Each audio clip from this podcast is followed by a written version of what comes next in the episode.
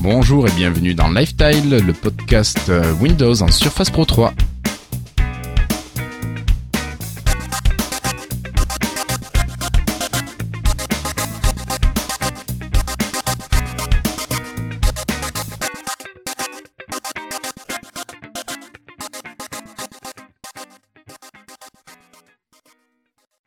Bonsoir tout le monde, nous sommes aujourd'hui le jeudi 9 avril 2015 et pour ce nouvel épisode j'ai le plaisir d'accueillir autour de moi bah, une équipe qui est pas tout à fait complète mais mais pas trop mal alors euh, ouais bah ouais j'ai Cassim, bonsoir Cassim, comment vas-tu? Euh, Ça va apparemment je fais pas trop mal donc c'est bon, tout va bien. ouais ouais ouais. Ça, fait... ouais. T'es prêt à nous parler de nouvelles high-tech ce soir? Euh, ouais, ouais, bah là, ça fait un an maintenant que je suis prêt à parler de. Est-il est jamais prêt, franchement? A-t-il déjà été prêt? Voilà, je suis prêt tout le temps. Ah oui. Bon. Euh, salut David. Alors euh, toi comment ça se passe avec les mots de passe? T'as réussi à ah, Ouais ça va ça va c'est bon. ouais. Mais t'inquiète pas, euh, on a notre ami ici présent là dans la chatroom qui a eu quelques petits problèmes. Qui ça? Attends alors c'était c'était c'était hop il est où? Delph Delph qui a eu quelques petits soucis. Il a fait comme moi? Je pense que, que je lui ai soufflé l'idée du clavier virtuel et je crois que ça marche maintenant. Mais bon, je, je vais pas m'avancer. Euh, puis on a Florian. Euh, non, on n'a pas Florian. Non, non, on a Christophe. Salut Christophe. Ah, salut, mais moi c'est vraiment un coup de vent. Je prends mon thé parce qu'en fait, euh, techniquement, je suis marqué dans la vie, il y a rien n'est acquis dans la vie. Tu peux avoir un bon moment qui va durer euh, quelques minutes, faut en profiter à max et copains parce que les minutes d'après, parfois, elles sont fracassantes. Et donc, et, oui. Et comment tu te sens? Non, ça va, je suis vert, c'est tout. Je suis dégoûté vert parce que je viens de péter l'écran de mon 15-20. Une malencontreuse bouteille a tombé sur. Euh, je buvais l'apéro avec ma maman et puis euh, elle a pas fait ah. gaffe. Pouf le truc, euh, il est tombé dessus, et puis du coup, je vois un peu de, de blanc sur le coin de mon, mon téléphone, une sorte de toile d'araignée. Ah, donc euh, je suis un peu vert. Mais là j'ai un copain qui vient de me partager, qui s'appelle Simon Cambier, que vous connaissez tous, euh, qui vient de me partager, qui a une, ce que c'est 240 euros hein, la réparation d'une vitre d'un 15-20.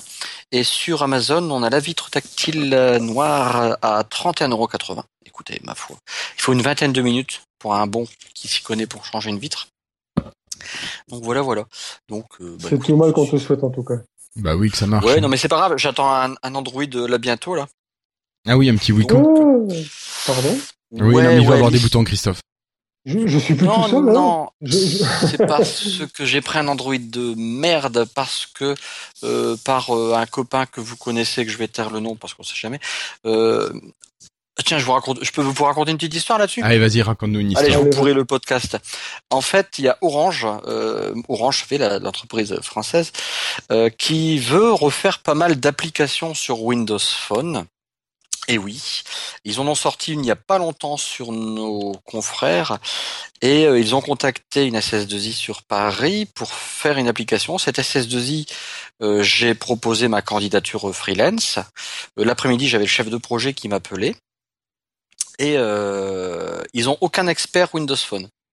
Ils, ont, ils maîtrisent Android, euh, iOS, tout ça, mais pas de Windows Phone. Euh, donc en fait, j'ai contacté la DRH. L'après-midi, tout, tout, de suite, elle me mettait en relation. Donc mon CV était assez sympa. Euh, MVP, ça a aidé, je pense. Bah, tu m'étonnes. Euh, et puis l'après-midi, j'avais le chef de projet au téléphone. Et puis là, j'ai reçu l'application Android. Et puis voilà, il me demande de chiffrer. Euh, pour euh, pour ça. Donc il me faut un Android que j'en avais pas. Donc c'est un petit investissement tout rikiki, mais qui pourra me rapporter euh, plusieurs semaines de boulot. D'accord. Et le, mec de cette SS2I disait que il mise beaucoup. Ils ont, ils remarquent qu'ils connaissaient pas bien hein, Windows Phone. Ils connaissaient, ils étaient pas du tout en critique, mais il disait, écoutez, je pense qu'on va miser beaucoup cette année sur Windows Phone. On y croit de plus en plus. Euh, ouais, ils ont intérêt. Bah, oui, au bout de 4 ans. Mais... Ouais, non, mais c'était vachement intéressant d'avoir ça. Il était, il disait pas ça pour euh, me pour faire plaisir. Hein, fleurs, hein, Non, pas du tout. Non, non, il disait non, vraiment sérieux. On sait que que c'est un marché qui va arriver. Puis de toute façon, vous le voyez, hein, les, les stats montent tout doucement.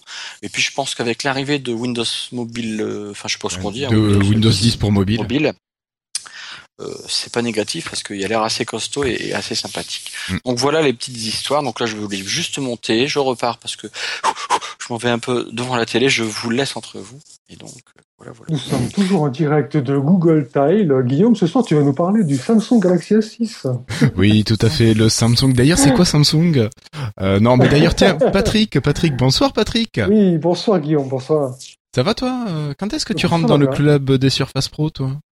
Écoute, la surface, j'ai l'impression que je suis pas vraiment le bon profil utilisateur, euh, pour l'instant en tout cas. Mais on va sûrement en reparler dans une de nos principales news euh, concernant une certaine euh, Surface 3 pas pro. Mhm. je me dis que c'est quelque chose que j'aurais pu choisir, mais à l'époque d'une certaine RT. Non, on y, on y, reviendra plus tard. Oui, oui, oui, bien sûr. Euh, donc on devait avoir Florian, et oui, mon, ma blague sur les Surface Pro aussi était pour Florian, qui, vous le savez peut-être si vous suivez son compte Twitter, a investi dans une petite Surface Pro 3. Donc euh, oui, avec toi, Cassim, on va se demander est-ce qu'il a eu raison ou pas. Mais bon, Florian risque d'arriver quand même pendant euh, l'émission. Euh, avant d'attaquer le dossier, je vous rappelle que vous pouvez nous écouter donc en live. Euh, je remercie ici tous les courageux qui sont avec nous et chatter avec nous sur la page euh, de live, donc live.lifetile.fr et qui est remercié par FreshPod. Merci à eux. Ou sinon, vous pouvez nous, nous écouter directement dans le dans, à l'adresse http://stream.lifetile.fr et tout ça vous le mettez dans votre lecteur de flux audio par exemple. Alors aujourd'hui, ben, pas d'invité, mais cela ne nous empêche pas d'avancer quand même sur les news et surtout d'attaquer un double dossier de la quinzaine. Tu es d'accord, Cassim Euh, ouais. Non. non, bon. Eh ben écoute, dossier quand même. Hello, I'm Bill Gates. Hi, I'm Joe Belfiore from the Windows Phone Alors, ben, pour ce dossier, euh, je crois que nous allons parler d'abord. Euh, ben, Patrick a un petit peu éventé le sujet de la Surface 3. Euh, la Surface 3, la Surface qui n'est pas pro, un nouvel ordinateur au format tablette que Microsoft vient d'annoncer début avril. Et non, Cassim, ce n'était pas un poisson. Hein Parce que c'est sorti le 1er avril en plus comme info, non? Non, non, non, non, non, c'est sorti le, la veille. La veille. La veille. Ouais. Mais... C'était, c'était bon. D'accord. justement, je pense qu'ils ont, fait gaffe. Au fait, au fait euh, à propos de la Surface 3, vous réécouterez l'ancien podcast, on elle n'était pas encore sortie, et vous écouterez à 1h56 minutes. Tu veux dire le dernier? Il connaît toutes les minutes de tous les podcasts par cœur. Le dernier 1h56, donc juste à la fin. Ouais, ah, ouais vous l'écouterez et ça va vous faire rire. Moi, ça m'avait... Waouh, putain, on est trop trop fort. Tu veux dire qu'il y a oh. quelqu'un qui nous avait soufflé des informations? Ah, ah. On réécoutera ça tout à l'heure. le dans vos tablettes. D'accord. Euh, David, David Ouais, ouais, ouais. Euh, bon, écoutez, euh, écoutez. Alors cette Surface 3, euh, Cassim, est-ce qu'on peut faire un petit peu le point d'abord sur ce qu'elle a euh, sous le châssis? Alors au niveau format, elle est plus petite que la Surface Pro 3. Ouais, mais plus grande plus ou moins que la Surface 2 euh, équipée sous Windows RT. Mhm. euh, surtout, elle gagne un écran qui est au format 3.5, donc c'est le même format d'écran que euh, la Surface Pro 3. C'est ou que les Chromebook Pixel, pour ceux qui connaissent. Je pense qu'il y en a qui en, qui en ont. Euh, donc c'est un écran qui est un peu plus haut quand il est au format paysage que d'habitude. Donc ça veut dire qu'il est quand même large, donc agréable quand on regarde des films ou des vidéos, mais tout en étant agréable quand même quand on l'a en mode portrait. Euh, alors que les premières tablettes euh, sous Windows 8 qui étaient en 16 neuvième, c'était un peu bizarre souvent qu'on les avait en portrait. Oui. C'était un peu étriqué. Donc là, c'est bien dans les deux formats en fait. Ouais, ouais, ouais. C'est clair. Ben, c'est comme la Surface Pro 3. Hein. C'est vrai que c'est très agréable dans les deux positions. Euh, donc c'est un bon compromis entre le 4 tiers et le 16 neuvième en fait. Mm, mm. Ah, euh, oui, bah, écoute, continuons. au niveau, alors au niveau qualité de l'écran, donc il y a ce format qui est sympa. Il y a du de l'IPS ClearType au niveau de, de l'affichage. Ouais, ça c'est normal. plus de précision, mais on perd un petit peu en réalité des couleurs. On a des couleurs qui sont un peu sursaturées généralement, mais bon, euh, c'est quand même loin d'être désagréable. Euh, faut voir, je, je sais pas, euh, je sais pas sûr parce que pour la Surface Pro 3, elle était assez, il me semble, qu'elle était bien calibrée, je crois. Ouais, ouais, ouais. Oui. Euh, pour la, mais après, bon, il risque de faire moins de travail. Euh, c'est sûr que sur la Surface 3, euh, vu que c'est le modèle entrée de gamme, il risque de moins de travailler dessus. Après, quand on voit le reste des informations du côté de l'écran, on est que, j'allais dire que sur du Full HD. Bon, Full HD sur du 10,8 pouces, c'est, c'est, c'est le minimum, mais la concurrence fait mieux quand même.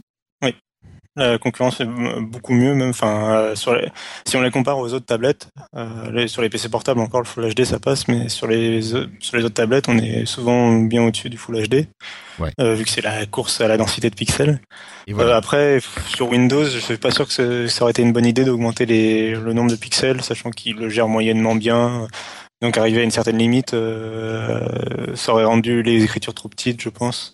Hmm. Donc ça, ça le Full HD, je pense, qu'il y a un bon, un bon juste milieu euh, sur Windows 8. Après, euh, si on prend l'affichage de la Surface Pro 3, par exemple, on a un affichage qui est en 2400 et quelques, mais par défaut, il y a un zoom de une fois et demi. Donc ce qui fait qu'on se retrouve comme si on avait un Full HD en fait. Ouais, mais il y a euh, il y a encore des logiciels, des vieux logiciels qui sont pas encore bien optimisés et, euh, ça, ça, arrive de se retrouver avec des trucs flous. Oui, moi le Full HD me dérange pas sur Windows 8. Non, non, non, non. Après peut-être là où on peut critiquer un petit peu, c'est le justement la, densité de pixels où on est à 214 euh, pixels par par pouce, ce qui est un petit peu faible peut-être pour un écran. Ouais, ouais, clairement. On aurait pu attendre pas loin du 280 voire du 300. Est-ce que, euh, est-ce que l'œil humain serait capable de voir vraiment la différence en toutes circonstances? Je pense. Je pense que du Full HD au QHD. Non, alors là je je parle pas vraiment de la, la résolution, mais de de la dotation en pixels par pouce. On voit quand même sacrément la différence. D'accord. Euh, tu prends un écran de, de 920, un écran de 1520, ils ont pas la même densité de pixels et tu vois clairement la différence entre une surface de RT, bon, à la maison, j'ai une, on a une surface de RT et une surface Pro 3. La différence est plus que énorme, alors que l'écran de la surface de RT est déjà sympa. Mais ah la différence est flagrante ah. hein, au niveau qualité de l'écran. Bon, donc pour l'écran, c'est bien mais pas top. Bon, on n'est pas sur du pro, on est sur de un bon écran sympa, mais sans plus. Quoi. Côté processeur. C'est sympa quand même. Hein. Soyons pas trop dur. Hein. Je veux dire, un petit écran comme ça, Full HD, je veux dire, c'est quand même. Euh, on a encore aujourd'hui des tablettes plus ou moins low cost avec des 1620p plus que douteux. Oui, oui, oui. ça, ça, on est d'accord. Microsoft a là. autant sur les téléphones, Microsoft vise le, le bas de l'entrée de gamme, autant sur les, les, les convertibles, Microsoft est plutôt sur le haut de gamme. Donc, euh, on pouvait on pouvait s'attendre à plus, tu vois. C'est plutôt ce côté-là. Moi, j'aurais plutôt considéré la Surface 3 normale comme du milieu de gamme, personnellement, mais bon. On pourrait aussi faire ça. Le reste, euh, hmm. c'est quand quand même de l'atome et des choses comme ça, même si c'est par rapport au, bench qu'on a vu euh, sur un autre article, même s'ils sont plutôt bons, ça reste quand même euh, du, du, quand je dirais de la puissance netbook, on va dire. Ouais, ouais, ouais. bon, mais justement, donc t'en parlais, Patrick, le processeur, qu'est-ce qu'on a, Cassim, dedans comme processeur? Euh, bah, c'est assez intéressant. C'est un Atom X7. Euh, et en fait, euh, c'est quoi un Atom X7 C'est eh euh, une nouvelle génération d'atomes. donc, je sais pas pourquoi Intel garde cette marque alors que la marque Atom, alors que en fait les processeurs ont bien changé depuis les vieux justement les vieux netbooks d'il y a plusieurs années qui étaient assez poussifs et assez lent. Là, maintenant, on est sur quelque chose qui est quand même assez rapide euh, et qui bénéficie des dernières technologies maison. Donc, en gros, c'est un, donc c'est un processeur quand même qui est gravé en 14 nanomètres. Euh, et donc, c'est un bon euh, code core. Euh, J'ai oublié la fréquence à 2 GHz. autour des 2 GHz selon la puissance parce que comme souvent maintenant avec les processeurs d'Intel euh, quand, quand on les utilise pas ils, ils, savent, ils savent baisser leur fréquence et euh, quand on commence à utiliser beaucoup le, le, logiciel de, de, logiciels ou des applications un peu lourdes ils augmentent leur fréquence pour essayer de suivre la demande mm-hmm. euh, et surtout il y a une partie graphique qui a été mise à jour aussi euh, euh, parce que donc euh, maintenant les, les processeurs dans, dans, nos tablettes modernes, en fait, faut savoir qu'ils s'occupent euh, d'un peu de tout dans le dans les machines, pas que du la puissance, pas que du processeur, pas que du voire même sur les PC aussi. Hein. Oui, voilà, même sur les PC. Donc il y a aussi la graphique donc qui est intégrée qui est de qui est plus performante que sur les générations précédentes pour euh, bah, pour concurrencer tout simplement ce qui se fait euh, chez ARM en fait. Hein, il y a Intel, Intel a une forte concurrence sur ce marché-là côté ARM, notamment avec Nvidia. Donc ils, ils essayent de pousser un petit peu leur puce graphique. Euh, elle est quand même capable, euh, la puce est quand même capable de décoder euh, matériellement, donc c'est-à-dire sans trop chauffer, du du H264 et du H265. Le H265, c'est un codec vidéo qui va être très important dans les prochaines années puisque c'est celui qui est utilisé pour la 4K. Donc, euh, ça veut dire que, en gros, concrètement, ça veut dire que la tablette sera capable de décoder les vidéos en 4K euh, assez facilement. Euh, et donc pour finir, et donc euh, aussi, euh, c'est le processeur s'occupe aussi de la du Wi-Fi, du Bluetooth et tout, et donc on a les dernières générations de tout ce qui va bien, c'est-à-dire bah, Bluetooth 4.0 low energy, Bluetooth Wi-Fi N et Wi-Fi AC, donc c'est les dernières normes à chaque fois. Bon, ça c'est après n'importe, enfin toute tablette qui se veut haut de gamme aura ces caractéristiques là maintenant. Hmm, d'accord. Euh, mais donc c'est donc c'est quand même le c'est quand même la première fois que ce processeur est intégré donc ce sera donc ce sera intéressant de voir au niveau des quand il y aura les premiers tests euh, de voir euh, bah, ce qu'il vaut en fait par rapport aux anciennes générations. Ouais parce que quand on regarde les, les statistiques pures euh, finalement ce processeur paraît pas du tout en retrait par rapport à ce que fait par exemple la Surface Pro 3 sur le processeur i3 d'entrée de gamme. Dans l'article euh, que tu as écrit, euh, quand il est utilisé en mode multicœur, finalement, il serait presque plus performant que le i3 qui est utilisé sur la Pro 3. Bah, le fait, c'est le truc, c'est que ce processeur Atom, il est, euh, il a quatre cœurs, alors que le Core i3 en particulier de la Surface Pro 3, il a simplement deux cœurs. Oui. Après, chaque, c'est plus de cœurs peut amener plus de puissance dans des applications qui utilisent bah, plusieurs cœurs. Oui, bien sûr mais euh, mais chaque cœur du Core i3 est, beaucoup plus puissant que quand même que l'atome.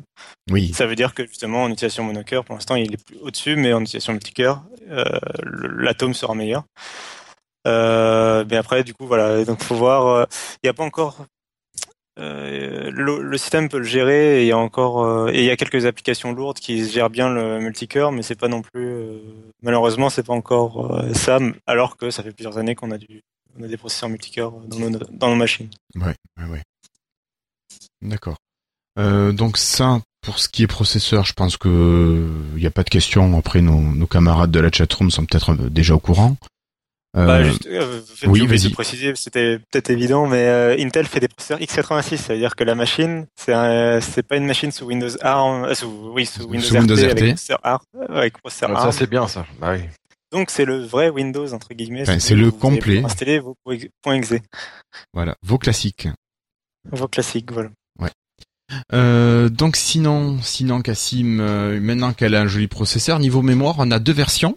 On a une version de la Surface 3 en 4 Go et une autre en 8 Go. Donc euh, là, on est sur des choses qui sont très correctes. Surtout la version 8 Go, je pense que déjà ça répondra. Euh... Ah, c'est plus que correct, même. Hein, oui, oui. C'est 2 c'est ou 4 Go. C'est 2 ou 4 Ouais, c'est 2 ou 4. Ah, pardon, d'accord. C'est la Pro qui est 4 ou 8, je crois. Ouais, c'est la Pro qui est 4 ou 8. C'est 2 ou 4 pour celle-là. Euh, parce qu'en fait, oui, il y a deux versions euh, de la Surface 3. Il y en a une en... avec 64 Go de stockage et 2 Go de RAM. Et une autre avec 128 Go de stockage et 8 euh, 4 Go de RAM. Euh, donc euh, du coup, ouais. Euh, bah, dans les deux cas, c'est très bien.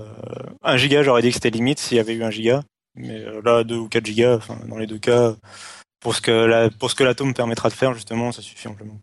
D'accord. Ok. donc j'ai corrigé ça. Je, bah, attends, toi, t'as une Surface Pro 3, non? Oui. 8 Go, ouais. C'est une 8 Go Ouais. Ok. Et euh, tu sais combien t'en utilises euh?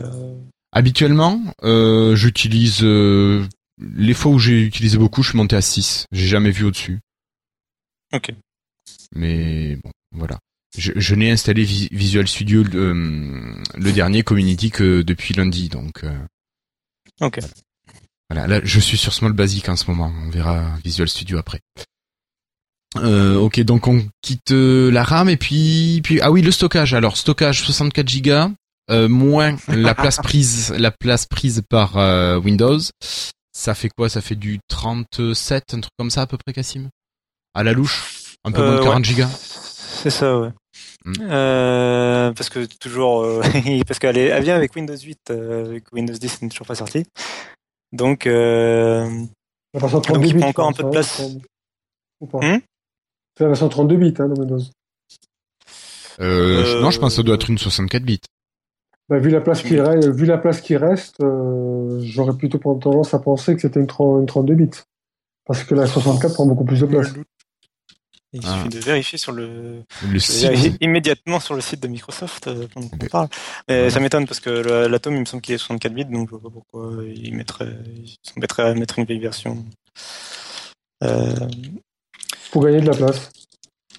Euh, non, parce qu'après avec la nouvelle version de Windows 10, je pense qu'il prévoit déjà la mise à jour et le passage avec le, le mode euh, compressé pour gagner de, de la place. Mhm. Je pense qu'il se projette là-dessus déjà. Hein. Parce que c'est pas non plus n'importe qui qui va acheter la Surface 3 dès sa sortie. Et donc ce sont sûrement des gens qui feront euh, les mises à jour dans la foulée. Et donc la page du Windows Store, du Microsoft Store dit que elle tourne sous Windows 8.1 sans préciser la version. Merci Microsoft. Bravo. Donc je pense que s'ils ne précisent pas la, la, version précisément, c'est parce que c'est la 32. Sinon, je pense qu'ils s'empresseraient de, de s'en vanter que c'est la 64. À mon avis, je peux me tromper aussi. Hein, je, je sais pas. Bon, c'est pas très important de toute façon sur les fonctionnalités. En soi, enfin, je la place. C'est, voilà, c'est pas très important. Euh, du coup, sinon euh, après, euh, si il y a quand même euh, des trucs encore à dire un peu. Euh, bon, sur, les, sur la bête à l'intérieur, on a fini, je pense. Bah, il nous manque la connectique. Mais oui, sur le sur l'aspect extérieur, par contre, il y a deux points qui changent par rapport aux surfaces habituelles. Il y a le pied qui, alors sur la Surface Pro 3, ils nous avaient mis une béquille complète. Avec autant de positions qu'on veut. Ouais. Alors que là, par contre, on revient à, enfin, on revient, on passe à trois positions seulement. Donc, euh, d'après c'est euh, non, la 2, elle avait deux positions. Là, c'est à 3, alors elle a trois positions. Ah alors, ça, j'ai trouvé ça relativement nul. Enfin, nul, non, mais. Euh, enfin, je sais pas, j'ai trouvé ça. Fabrication, Guillaume coup de fabrication. je pense que ce pied-là n'a pas du tout le n'a pas du tout du même tarif que le pied euh, que tu as sur la Pro. Au prix, on reviendra au prix après un peu plus tard, mais alors j'ai pensé à ça. J'ai pensé aussi à l'épaisseur, peut-être vu qu'elle est plus fine que la Pro 3, peut-être qu'ils n'ont pas la place de mettre l'articulation complète euh, qui permet de gérer la, la béquille multiposition. Non, mais par contre, si tu veux, quand j'ai euh, quand j'ai entendu Surface 3, trois positions de béquille, j'ai j'ai entendu Plic et Ploc se foutre de la gueule de la pauvre Surface 3 quoi. Oui voilà, ouais, ouais. C'est c'est tout ça quoi où j'ai j'ai eu cette mauvaise image. Euh, mais il y a aussi et il y a aussi le port d'alimentation qui change. Alors, alors le port d'alimentation qui est au format micro USB comme sur les smartphones. Voilà. C'est ça. Alors, petite question, est-ce que Cassim, on va pouvoir brancher un câble micro USB directement dessus pour brancher par exemple euh, euh, je sais pas moi, une clé USB avec un petit adaptateur, euh, quelque chose comme ça, ou est-ce que c'est limité au chargement? Eh bien, oui, on va pouvoir. Euh, c'est dit par l'équipe de Surface. ça a été dit sur Reddit. donc oui, le port il fait USB host. Donc c'est-à-dire qu'avec un adaptateur micro USB vers vrai port USB. Les câbles OTG. Enfin... Oui, voilà, c'est les câbles OTG. on va pouvoir brancher n'importe quel format de, de périphérique USB. Ça, ça fera un second port USB parce que euh, comme sur les autres surfaces, elle, a, déjà un port USB 3. J'allais dire qu'il a déjà un port USB 3 quand même, euh, plein, euh, plein format quand même, hein, donc on faut pas trop, voilà. Ouais. Donc tu peux rajouter un hub USB si tu veux prolonger ou si tu veux multiplier. Donc l'un dans l'autre. non, mais c'est pas vraiment un problème. Mais ça permet d'avoir deux ports. Oui, quand t'es obligé comme moi de mettre un adaptateur réseau parce que le Wi-Fi t'est bloqué, euh, t'es content de pouvoir mettre ça sur ton petit port euh, micro USB et finalement tu te gardes le port USB 3 pour mettre une clé USB ou un appareil à, haut débit par exemple.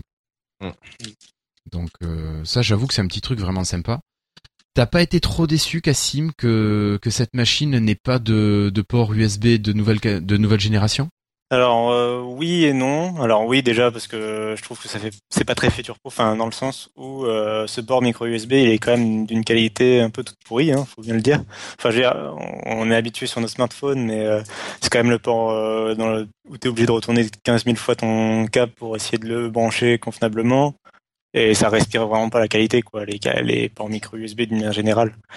donc surtout quand on a connu bah, les ports le port Lightning de chez Apple ou les MagSafe sur les MacBook ou le port magnétique euh, du, de la Surface Pro 3 parce qu'avant ils étaient un peu tout pourris.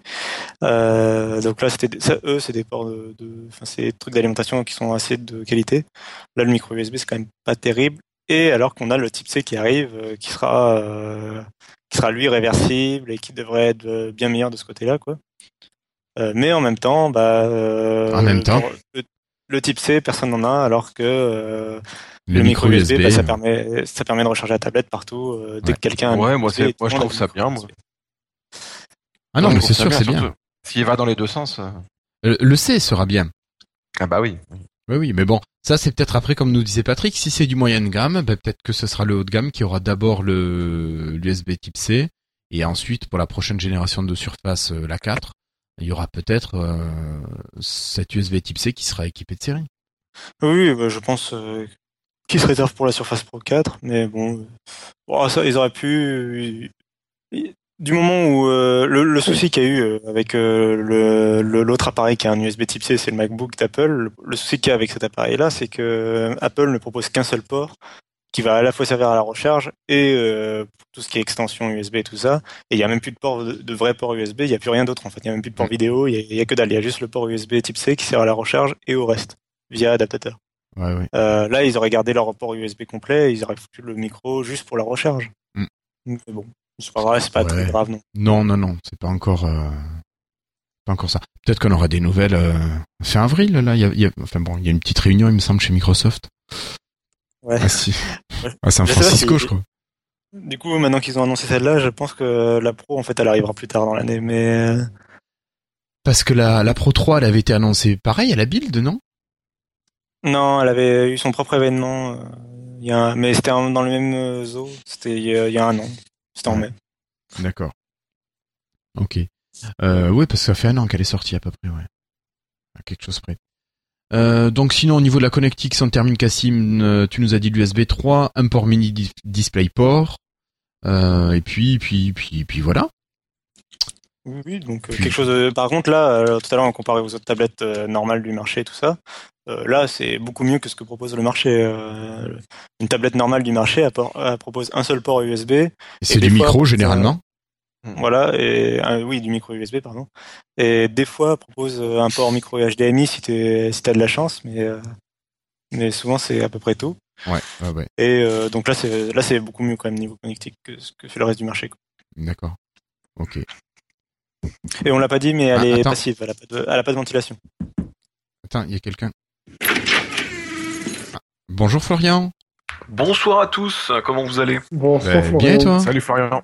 Ça va, ça va. Bon, je suis un peu arrivé en retard, mais je suis là. C'est pas grave. Pas, euh, pour tout le podcast, mais je suis quand même là. Non, non, mais on, nous on aussi. était en retard nous-mêmes déjà à la base. Hein, donc, euh, donc euh, Florian, on est en train de parler de la Surface 3, pas de la Pro 3. Ok. On vient de voir le. Que je fasse pas de confusion. Ouais, ouais, ouais. On vient de faire le tour de, de l'intérieur de la machine, on vient de voir sa connectique. Et ben, je crois que Cassim, là, il est temps de parler un petit peu des, des accessoires, des choses qui peuvent aller avec. On va commencer à parler du sujet qui fâche. Euh, du, du petit ou du gros sujet qui fâche hein euh, bah, les mmh. Bon allez, ah, si on parlait du clavier. Alors, qu'est-ce qui se passe avec ce clavier Bah alors le clavier, on... ils reprennent. Alors ça c'est plutôt positif. Donc tu veux dire que nos vieux claviers, on va pouvoir les mettre dessus ah oui, ça déjà, oui, c'est compatible. C'est toujours le même port euh, clavier euh, en dessous de la tablette. Donc, ça, c'est déjà pas mal. Si vous aviez un vieux, une vieille cover, ça marchera. Surtout qu'en plus, vu que finalement la taille d'écran change pas des masses, même s'il y a le nouveau format d'écran, euh, elle devrait à peu près tout recouvrir, votre vieille cover. Alors qu'avec la Surface Pro 3, vu qu'on avait un plus grand écran, les, vieilles covers, bah, finalement, elles devenaient un peu inutiles, quoi. Enfin, c'était moins moins compatible. Mhm. Donc là, là, on a voilà. Mais on a, ils ont, ils proposent quand même une vraie euh, cover, une nouvelle cover avec. C'est la type cover euh, pour la Surface 3, qui est en gros exactement la même cover que pour la Surface Pro 3, sauf quelques touches du clavier qui ont changé. Euh, bah pour l'adapter à la taille. Hein. Euh, non, même pas. C'est juste, c'est les touches qui étaient propres à Windows 8 en fait, qui vont disparaître du style la barre, le, raccourci ah vers la charm bar. D'accord bah, qui du coup va disparaître euh, de Windows 10. Donc du coup, ils ont prévu quand même un petit peu à l'avance pour une fois chez Microsoft et du coup, ils l'ont viré du clavier. Euh, et ils ont mis des touches du genre euh, impression écran, des touches qu'il n'y avait pas avant dans, sur le clavier de la Surface Pro 3. D'accord. Donc là, à part ce petit ce petit détail, c'est exactement le même clavier que la Surface Pro 3. Donc c'est un clavier complet avec le, un touchpad assez large en dessous et le, une bande magnétique au-dessus qui permet de créer un angle euh, avec la tablette. ce qui fait que c'est plus confortable pour taper au clavier. Donc ça c'est plutôt le bon point. Bon alors, si tu dis que c'est un bon point, ça veut dire qu'il va y en avoir des mauvais? Euh, le mauvais point, c'est. Alors, je ne sais pas si vous avez suivi l'actualité géopolitique internationale, mais en fait, en gros, euh, l'euro, il s'est un peu cassé la figure. Euh, donc, euh, en fait, avant, avant, vous saviez, on avait les prix en dollars et on gagnait un peu quand on les convertissait en euros. même si les prix en dollars étaient hors taxe et que les prix en euros étaient toutes taxes comprises, on gagnait un petit peu d'argent, tout ça, en, faisant la conversion, quoi. Oui, on était 100 dollars pour 100 euros c'était plus vraiment, c'est plus vraiment le cas. Donc là, euh, on va se taper une type cover qui passe à 150 euros. Ouais, au lieu de 120, je crois à l'époque, euh, enfin sur la Pro 3, je l'ai eu à... Ouais, c'est ça. Ils étaient à 129 peut-être même. Enfin surtout le, problème, c'est 129. Ouais, mais j'ai eu moins cher que ça. 1000 francs clavier. ouais. Euh, c'est que ouais, la Surface Pro 3, le clavier il est à 129, mais on va en parler après. C'est que le, le, le souci, c'est que euh, la Pro 3 elle est déjà sortie depuis un an, et donc elle a des offres régulièrement, des promos régulièrement, euh, surtout en ce moment. Ouais, pas forcément rouge, hein, mais il y a moyen d'avoir la promo, euh, il y a souvent moyen d'avoir la cover pour moins cher, voire quasiment gratuitement, avec la Surface Pro 3 grâce aux différentes promos. Euh, alors que là, pour la Surface 3, elle est à 150 euros. Et pour l'instant, on n'a pas entendu parler de promo. Et vu que le produit est complètement neuf, euh, ah elle est pas sortie. Oui, elle est pas sortie. voilà, je, je suis pas sûr qu'ils feront une ah. promo, peut-être. À moins qu'ils fassent euh, une offre, euh, un combo Surface plus clavier. Oui, oui, oui, c'est possible. Je pense qu'il y aura des, des promos vers Back to School, j'imagine, même si ça paraîtrait tôt déjà dans la vie du produit pour faire des promos, c'est pas impossible. Et puis en plus, Enfin, en France, on n'a pas de promo, mais aux US, ils ont déjà des pros prévus. Hein. Oui, donc. Euh, oui, bah, c'est ce que nous dit Flobo, il confirme ce que tu dis. Mm. Ça reste possible, on croise les doigts, mais voilà. Mm. Euh, ensuite, euh, accessoire, suivant. Le stylet? Euh, le stylet, oui, le, parce qu'elle est compatible avec le, le, Surface Pen, qui est le stylet officiel maintenant. Ils, ont, ils ont, lui ont donné un nom. Euh, c'est le Surface, c'est le stylet de la Surface Pro 3 le stylet qui utilise la technologie N-Trick qui est pas compatible avec celui de la Pro 1 et la Pro 2. Ouais. ouais. Donc euh, c'est toujours le même stylet que la Surface Pro 3 avec le bouton OneNote, etc. Euh, donc la tablette est compatible, mais le stylet n'est pas fourni, contrairement à la Surface Pro 3, et il coûtera 60 euros. Ouais. Euh, ça, je trouve pas ça bête qu'ils le fournissent pas forcément avec sur cette machine. Ouais, il est pas forcément utile celui-là. C'est plus justifié que le clavier. C'est oui, c'est plus justifié que le clavier. Ouais. Moi, je pense qu'il aurait mieux valu qu'elle soit vendue avec son, son clavier d'entrée, mais bon, ça c'est. Bah oui, oui. Ça dépend. Euh, bah, en fait, le problème, on va en parler après, mais c'est euh, à, qui se destine ce produit. Oui, tout à fait. Bon, euh, donc le stylet c'est fait. Euh, on se fait mal avec le DockStation euh, bah, depuis la Surface Pro 2, à chaque fois, ils, proposent des docking stations pour leur surface. Et donc, euh, alors ils avaient promis que avec la, le docking station, la Surface Pro 3 serait compatible avec la suite. Euh, je crois. Enfin, il me semble qu'ils avaient promis ça. Ah, peut-être la Pro 4. La Pro 4, attends de voir. Alors, peut-être avec la Pro 4, voilà. Mais pour la Surface 3, en tout cas, c'est loupé, puisqu'elle utilise un nouveau port micro USB pour la recharge. Forcément. Et que la, la docking station de la Surface Pro 3 utilisait le port de recharge de la Surface Pro 3 comme euh, connecteur d'alimentation et de connexion parce qu'il y avait assez de broches pour. Bon, je rentre pas dans les détails, mais du coup là le nouveau port, euh, ça fait qu'en gros euh, on est obligé d'avoir un nouveau dock. Donc il y a, bah, du coup ils vendent un nouveau dock pour 250 euros, donc qui va se venir se brancher sur le micro USB et sur l'USB 3.0 complet. bon après c'est le dock habituel de mémoire, il propose deux ou trois ports USB, un port Ethernet euh, et quelques ports vidéo. Mais c'est 250 euros. Oui, oui, oui. C'est la moitié du prix de la machine presque. Oui, c'est complètement même. On commence à se rapprocher dangereusement du prix d'une Surface Pro, hein, si on regarde. Hein. Tous les, ben les, trois accessoires cumulés, c'est le prix de la tablette. C'est voilà. C'est ça. Quasiment. Quasiment. Ah non, non, non, attends, tu tout à l'heure, Guillaume, d'entrée de gamme. En tout cas, au niveau du prix, on n'y est pas du tout. Ah mais non non non non non non moi je disais qu'il se positionnait en haut de gamme sur les ah, pardon, les convertibles, entrée de gamme sur les téléphones. Oui oui. Et non, le, prix est à 600 à 599 euros pour la France de la Surface 3 il me semble. Pour l'entrée de gamme, ouais. Pour l'entrée de gamme, ouais, la première version. Pour l'entrée de gamme en 2 Go de RAM. Faut savoir donc faut savoir donc euh, elle est vendue euh, pour 499 euh, dollars aux, United States des Américains. Et que en fait donc pour les gens en tant que voilà qui, qui sont choqués par ça encore une fois les prix en dollars sont toujours annoncés hors taxe et donc en fait 600 dollars enfin 499 dollars hors taxe ça donne 600 euros une fois qu'on rajoute bah, les, déjà la, conversion euro dollar qui est moins bonne qu'avant, euh, la TVA et le et les taxes sur la copie, sur les, les périphériques de stockage. Et les, les cotaxes. Stockage. Ouais, ouais. Donc 600 euros. Ouais, 600 euros Youpi. Ouais, ouais. Ben, vu que le clavier est quasiment obligatoire, ça fait 750. Tu rajoutes un petit stylet, 800 euros. Tu t'es offert une Surface Pro 3 et t'as déjà le, le stylet qui est dedans. Mais non, parce que la Pro 3, t'as pas le clavier non plus. non, non, non. Un petit clavier Bluetooth à côté à quelques dizaines d'euros et puis ça fait déjà l'affaire. Hein. Bah, disons que quand même le clavier de la Surface Pro 3 euh, ou de la Surface 2 donne une finition quand même qui est super sympa. Et ça te permet de protéger ton écran quand tu le transportes. Au prix ils sont, ça vaut mieux. Oui, oui, au prix ils sont, ça vaut mieux. Après, le, petit clavier Bluetooth, je sais pas s'il est éclairé, par exemple. Ça, c'est quand même un avantage de la, la Surface Pro 3. Hein. Euh, tu peux taper la nuit, t'as juste ton écran, t'as juste ton clavier dont tu peux régler l'éclairage. C'est quand même Je lance un sondage auprès de vous, mes amis, ainsi qu'à tous ceux sur le chat. Est-ce qu'il y en a beaucoup qui travaillent dans la nuit noire?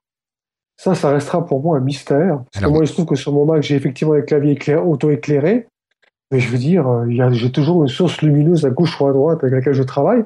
Donc, euh, je vous en prie, hein, si vous voulez répondre, n'hésitez pas. Est-ce que vous êtes très nombreux à travailler souvent dans la nuit noire? Alors moi, oui, de l'avouer. Moi, ça m'arrive, oui, oui, régulièrement. D'accord.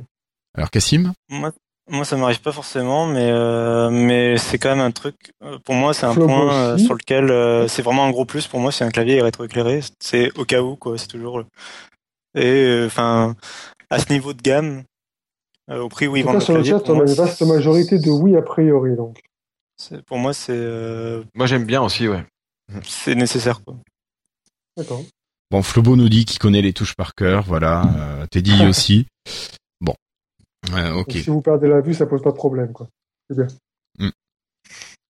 Euh, donc, qu'est-ce qui nous manque sur cette machine, Cassim? Euh, On lui a trouvé un dock, on lui a trouvé un clavier, un stylet. voilà, on a fini. Ben finalement, alors. L'accessoire. Bah oui, donc on va peut-être se demander pour qui elle est cette bête. Bah moi, j'ai pas réussi encore à trouver la réponse, donc.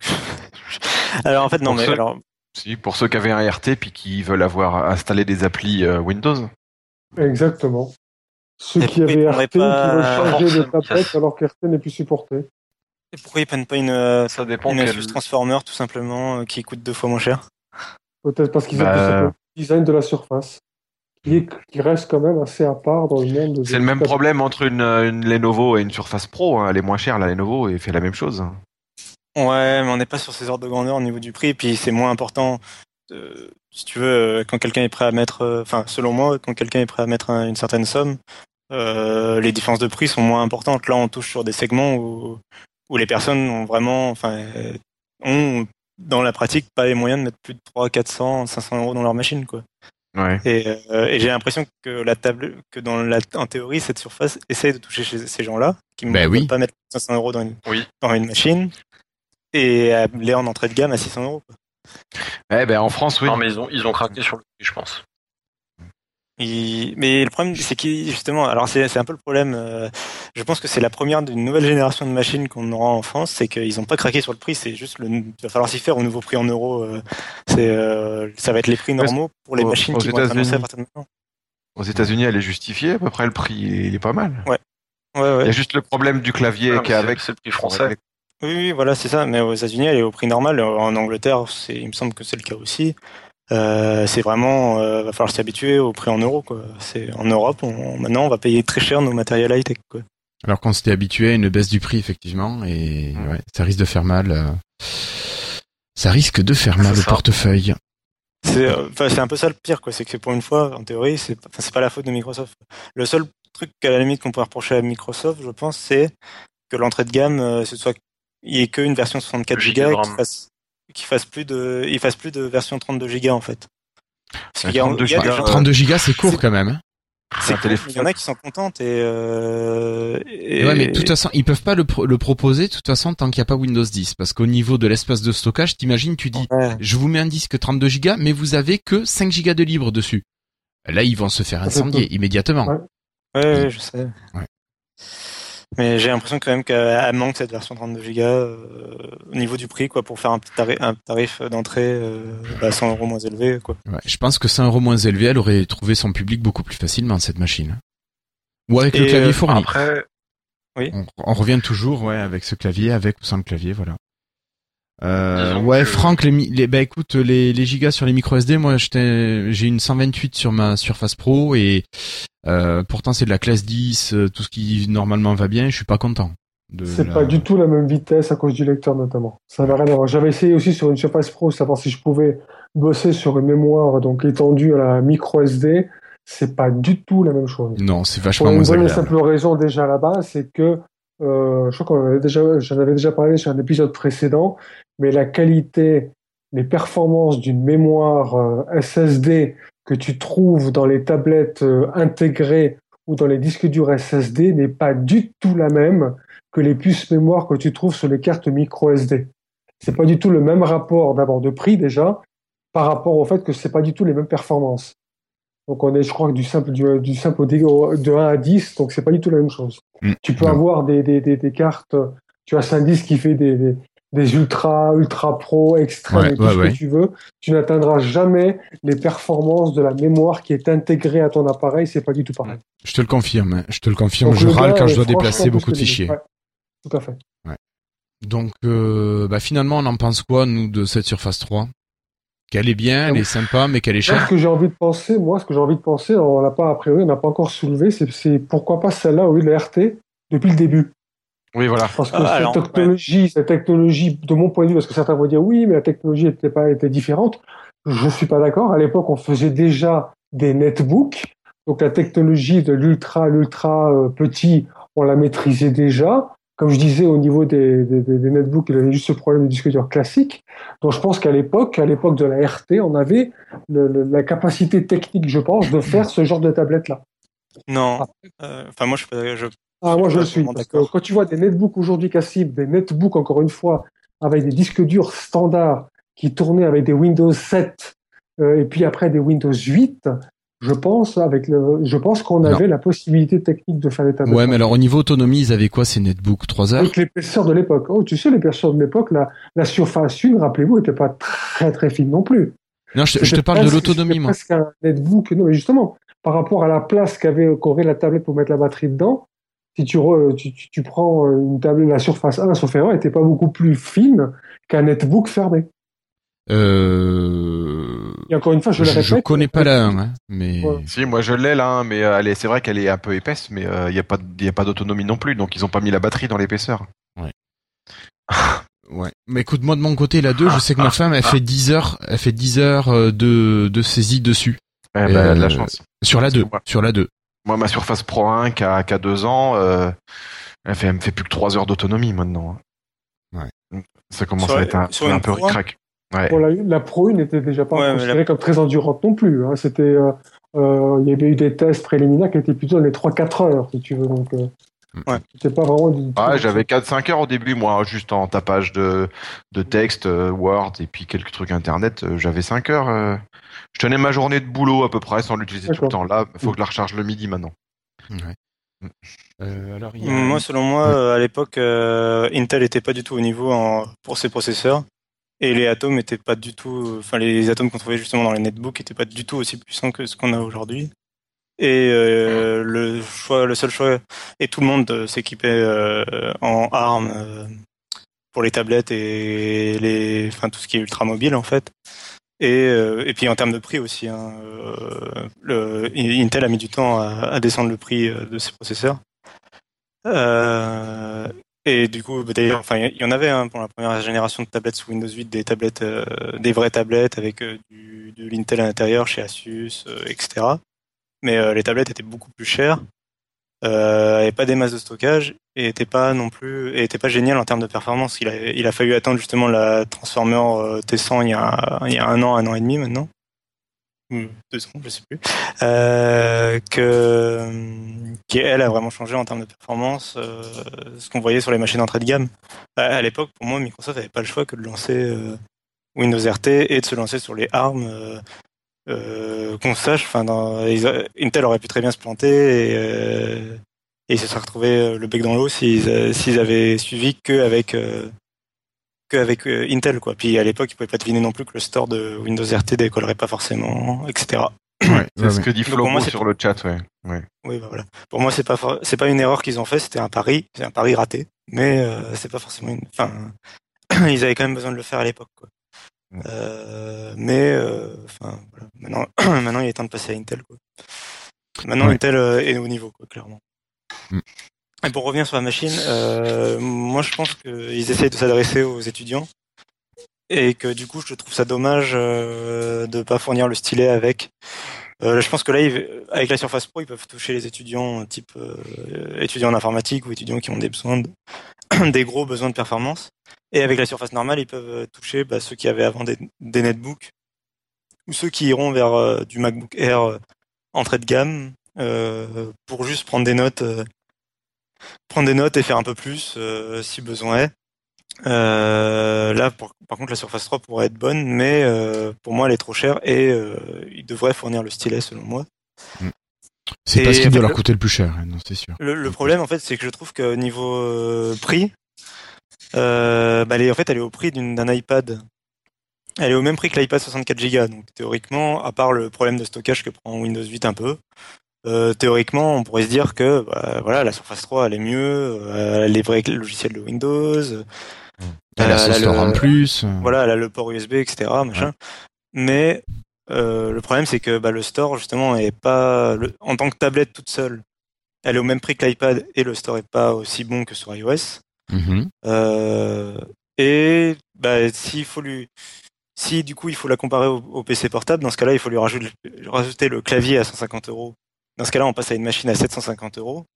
Et là, auquel cas, il y a de la euh, concurrence. Ouais, dans le monde des PC portables, il y a une grosse, grosse concurrence, quoi. Et à 750 euros, tu peux avoir beaucoup mieux qu'un un processeur Atom, quoi. Oui, c'est clair. Même si euh, je reste fan du service après-vente, de la, de, la, qualité de la surface, etc. Hein, mais... Hmm. Après, il faut voir qu'aussi, euh, à 750 euros, j'imagine que tu as une machine qui est plus grosse, plus épaisse, plus lourde, moins portable. Euh, alors ça dépend si on parle tablette ou si on parle ultra portable en ultra portable, euh, on peut. Euh, euh, il y a un PC qui va faire beaucoup de mal à la Surface 3, c'est le PC de Asus. Ouais. ouais. ah non, je pensais. Oui, alors il y a celui-là aussi. 300 chi. Je pensais à l'UX 305. Merci les noms chez Asus. Ah oui.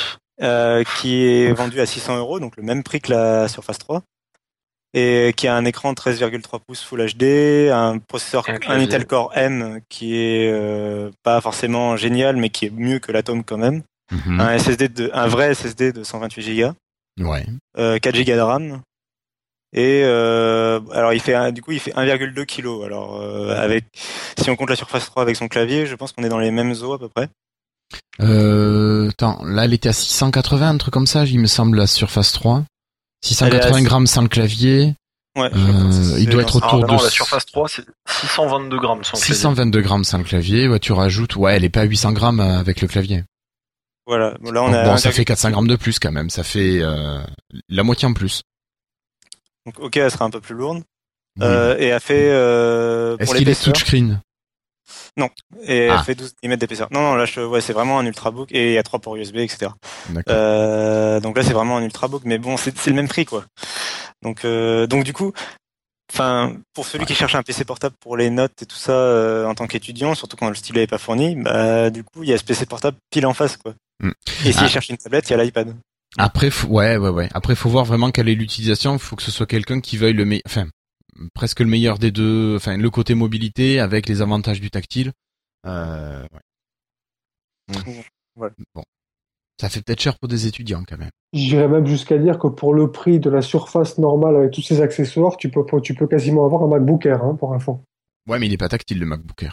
Non, mais tu peux quand même bosser. Allez, genre, on parle d'un étudiant, donc en l'occurrence. Hein. Ah, mais tu peux pas euh, écrire avec le stylet dessus. Non, mais tu as un clavier pour taper un vrai ordinateur. On parlait de portable normal tout à l'heure. Je pense que ouais, c'est vrai que je, je plus sois ce que dit Cassim dans, dans, le sens où on est dans une tranche de prix très critique. Ouais, bah oui, non, mais c'est ce prix-là, on peut avoir une quantité de produits hallucinant. Et c'est vrai que si on se dit, ben, puisque j'ai une tablette qui n'offre pas le stylet, pourquoi je prendrais pas tout simplement, je sais pas, moi, un ordinateur sans stylet, le plus mhm. traditionnel, tu vois. C'est vraiment un segment de prix et de tarifs. C'est la croisée, c'est un croisement entre toute une gamme d'appareils différents, tablettes ou pas, et tu as un choix qui est absolument énorme à ce niveau-là. Ouais, ouais, ouais. Ce qui, qui met en porte-à-faux d'autant plus cette surface. je suis, pourtant, je suis le premier fan des deux en un et de la surface en général, etc. Mais là, pour celui-là, euh, j'ai un peu du mal sur le tarif. Quoi. Je, l'imaginais quand même beaucoup moins cher. Euh. après, c'est le problème du, de, de l'euro-dollar dont on a parlé. Euh, c'est pas forcément de la faute de Microsoft. Et puis ils ont ils, ciblent pas que la France au dollar, comme on a dit aux États-Unis, et du coup elle est un tarif normal, donc le problème se posera pas forcément. Mm. Puis donc oui, on n'a pas parlé. Enfin, Florian en a parlé un peu. Il y a aussi l'Asus Chi, qui pour le coup c'est le successeur de l'Asus T100 et on est sur euh, alors je connais, je me rappelle plus des caractéristiques par cœur, mais euh, mais c'est une vraie tablette ah. transformer euh, avec le vrai clavier donc qui, qui se clipse, qui a le donc un vrai clavier dur, pas, comme une cover. Oui, et qui Asus sur ces produits-là, les transformers qui sont de très très bons produits. Voilà, et qui est du coup là est moins, il me semble, est beaucoup moins cher que la Surface 3 et, est compatible stylet pour une fois, justement chez Asus. Euh, non, c'est le 13 pouces qui est compatible style, c'est la T300 Chi. Ah, mais en option. Mais, mais, mais, après, non, clairement, c'est. Enfin, je sais pas si vous les avez vus en main, les sur. Ah non. Euh, mais non. Bref. euh... ah non En tout cas, les, les, les T100 Chi, vous les avez vus, et les T300 Chi ou pas? Non, non, non, moi j'ai pas vu tout ça. Mm, non, non plus. Euh, parce que pour le coup, j'ai eu l'occasion d'en avoir une, en vite fait, hein. ça a duré 5 euh, minutes. C'est vrai qu'ils ont vachement bien copié le système de. Alors c'est pas encore au niveau de surface, ça se détache pas aussi facilement, mais maintenant les les, les nouveaux chi, c'est magnétique en fait le système de d'attache. Ouais. Et c'est vachement bien foutu, c'est-à-dire qu'une fois que c'est clippé, tu peux le retourner, ça tient. Ah ouais. Comme ce que fait une surface, mais mhm. euh, avant, tu prenais tu prenais les trucs là de chez les nouveaux par exemple, les Mix de 10 le, système d'attache était dégueulasse. oui, mais ça, oui. Inutilisable. Ouais, mais non, mais voilà, et c'est clair que bon, euh, la, la T300 pour le coup, euh, même si ça reste léger, elle fait un peu lourde parce que l'écran est beaucoup plus lourd que, que le clavier. Donc ça fait quand même des équilibres quand tu le tiens. Après, effectivement, il y a beaucoup de gens ils vont dire ah putain, 799 euh, euros, mais je prends tellement ça. Enfin, c'est un écran 13 pouces, Full HD. Si je dis pas de bêtises, c'est un Core M avec possibilité stylet, enfin, à 800 balles, c'est, ça va faire mal. Et c'est vrai que la Surface 3, bah, bon, je l'ai, je suis vite fait. 30 secondes hein, dans les mains. C'était un super appareil. Enfin, c'est très intéressant. C'est les mêmes finitions qu'une Pro 3 ou qu'une euh, qu'une Surface 2. Hein. Ça, ça, y a jamais eu ça à reprocher. Le petit logo Windows avec un miroir qui est super cool, tout ça. Par contre, ce qui est dommage, c'est le pied à trois positions. Ça, c'est un tout petit peu dommage. Même si je comprends que c'est une manière de baisser les coûts. Et puis le prix, quoi. Et puis effectivement, bah, quand tu vises les étudiants, le stylet en option, c'est un peu con. Mm. Mais bon, ça permettra de faire des offres, hein, comme ils disent dans le, dans le chat. Ouais, ouais, Oui, ça fera des offres. Après, est-ce que tu vas saisir quand tu es étudiant de tes cours en tapant ou en écrivant? Ou est-ce que l'écriture te va servir à annoter juste? Les Tu prends une photo, par exemple, d'un truc qui est projeté euh, euh, sur le tableau et ensuite tu vas l'annoter. Bah, tu peux, enfin, je pense qu'après ça dépend des gens. Hein. C'est comme OneNote, mm. euh, t'as plein de gens qui, enfin, ceux qui connaissent en général, euh, qui connaissent bien, l'utilisent beaucoup. Et au final, euh, derrière, euh, bah, toute personne l'utilise de la même manière. Donc je pense que c'est pareil. T'en as qui vont faire des annotations, d'autres ils vont prendre toute une réunion à la main ou tout un cours. Enfin, ça après c'est les préférences, je pense, et l'habitude. Ok. Bon, bah sinon pour terminer, moi j'avais une petite blague, c'est Microsoft qui vient de m'envoyer un mail pour me vendre la Surface Pro 3. J'ai alors je sais pas si vous avez vu la même chose aussi non, ben voilà. Donc je trouve ça rigolo. Je, je l'ai renvoyé via Twitter, euh, comme quoi j'avais déjà acheté. C'était pas la peine de m'en faire acheter une deuxième. Moi, j'avais reçu un mail que, comme quoi je pouvais installer OneDrive sur mon Android ou sur mon iOS. Je l'avais posté sur Twitter l'autre jour. C'était ça m'a fait. Ah, je l'ai pas vu celui-là. bon, alors ah, oui. Oui en, beau mail, juste avant de passer, euh, en, magnifique mail qui a été reçu par le, le, qui a été reçu par, enfin qui a été envoyé par la com de Microsoft. Je crois que c'est Paul Sorot qui avait reçu un mail récemment ah, oui. euh, pour lui dire que la Surface 2, vous l'avez vu? Oui. C'est triste. Oui, la Surface 2 RT était en vente alors qu'elle est arrêtée. Voilà, la Surface 2 était en vente. Euh, enfin, concrètement, elle est introuvable. Il n'y a plus d'accessoires. C'est, enfin, c'est vraiment sur ça. Je suis désolé, mais c'est vraiment des guignols. Faut le dire. Euh, ouais. Est-ce qu'il nous a pas sorti hein, un vieux mail euh, du dossier spam euh Je suis pas sûr. Hein. je, crois qu'il y avait la. Enfin, j'ai pas fait gaffe. Après, j'ai vu ça passer. Vous voulez que j'en fasse une aussi ou pas? Allez, vas-y, allez. Après, on, après on enchaîne. Euh, non, c'était juste euh, bah, aujourd'hui, euh, donc on est le 9 avril. Oui, oui. Et euh, il y a Microsoft qui a envoyé un communiqué de presse pour Microsoft France, hein, qui a envoyé un, communiqué de presse pour signaler que il y a le, le, Lumia 640 et le Lumia 640 XL qui sortaient aujourd'hui euh, bah, un peu partout en France, dans plusieurs, ils ont cité plusieurs chaînes de boutiques. Ah oui. Euh, et c'est pour ça, c'est comme ça qu'aujourd'hui vous avez dû voir euh, une actualité euh, popper sur plein de sites d'actu euh, qui, qui ont repris le communiqué de presse sans trop réfléchir. Euh, et alors en fait, il est pas du tout disponible et ils sont pas du tout disponibles. Ils sont toujours prévus pour le 16 avril. En fait, c'est à partir d'aujourd'hui, il y a plus ou moins les précommandes qui commencent peut-être euh, chez certains, mais sinon, euh, enfin sinon, c'est quand même disponible dans euh, dans une ou deux semaines. ils seront vraiment disponibles dans une ou deux semaines. Et donc, je, ne sais pas pourquoi ils ont envoyé ce communiqué de presse maintenant, aujourd'hui. je sais pas pourquoi c'est ce qui est après chez Microsoft, c'est pas grave. Hein, mais... C'est le stagiaire télé qui est passé. ouais. ouais. Donc, voilà. Ok. bon, ben on va continuer avec un petit peu de Spartan. Spartan, vous savez ce que c'est? Le nouveau navigateur. Oui, non, non, non, c'est non, ce n'est pas Halo, c'est le nouveau navigateur de chez Microsoft. Je vous rappelle que David Catu est venu nous en parler, entre autres, euh, il y a 15 jours. Mm. Alors, euh, Spartan sur Windows 10, euh, qui c'est qui l'a installé? Qui c'est qui l'a essayé? Florian? Moi, j'ai pas réussi sur la clé qu'il a, qu'il a offert, David. Oui, oui, oui, parce que il faut refaire une clé en Win2Go euh, parce que cette version de Windows 10 n'est pas installable sur la clé comme ça. Elle détecte mal la clé et. Vous avez une clé vous? Ouais. C'est cool. Ah bah oui, écoutez, moi en fait euh, c'est simple. Oui. Oui, vas-y, Florian. Ah. Bah, si vous avez pas vu passer, je crois que je l'ai dit sur Twitter, j'ai viré la partition de mon Lenovo parce que ça m'a fait péter un, enfin ça m'a fait péter un plomb. En gros, j'étais en 10041 si je dis pas de conneries. Oui. Et puis le passage à la 49, il voulait pas se faire. Il me disait qu'il n'y avait pas assez d'espace et comme par hasard, je supprime la partition. Je, du coup, je remets l'espace, etc. Enfin, comme il faut. Et puis euh, deux jours plus tard, je vois effectivement que bah il y a un workaround, enfin il y a une manière de, de, passer outre. Et du coup, j'ai fait bon, tant pis, j'attendrai une prochaine euh, grosse build qui leak, euh, qui sera sortie officiellement. Et puis et puis voilà, tant pis. Donc je l'ai pas essayé, je suis dégoûté. D'accord, t'as raté Spartan. Euh, Patrick, est-ce que toi t'as un Windows 10 qui tourne? Oui, non, ben voilà. pas du tout de Windows 10 qui tourne pour l'instant, mais Spartan, bon, j'avais pas, j'avais essayé l'espèce de bidouille que tu pouvais faire sur euh, à l'époque de, la première build de Windows 10, où tu pouvais transformer Explorer en pseudo Spartan à travers un, paramètre de une option de développeur. Euh, ouais, ouais, about flags. voilà, j'avais eu plus ou moins un truc comme ça, mais sinon pas encore. D'accord. Bon, donc il y a que Cassim et moi qui avons un peu essayé Spartan, quoi. en quelque sorte. Bon, en même temps, vous avez votre clé, vous, je crois, non? Euh, ouais, non, mais je l'ai pas essayé sur la clé, j'ai essayé en machine virtuelle. Et euh, alors moi, j'ai eu des petits soucis pour faire tourner Spartan, et je sais pas si toi, Cassim, euh, euh bah, t'as eu les mêmes. Peut-être que je vais en parler, et puis ensuite tu, tu réagiras à ça. Ouais. Euh, bon, bah alors Spartan, voilà, c'est vrai, David nous l'avait teasé, on l'attendait, et euh, ben voilà. Donc moi, je l'ai essayé.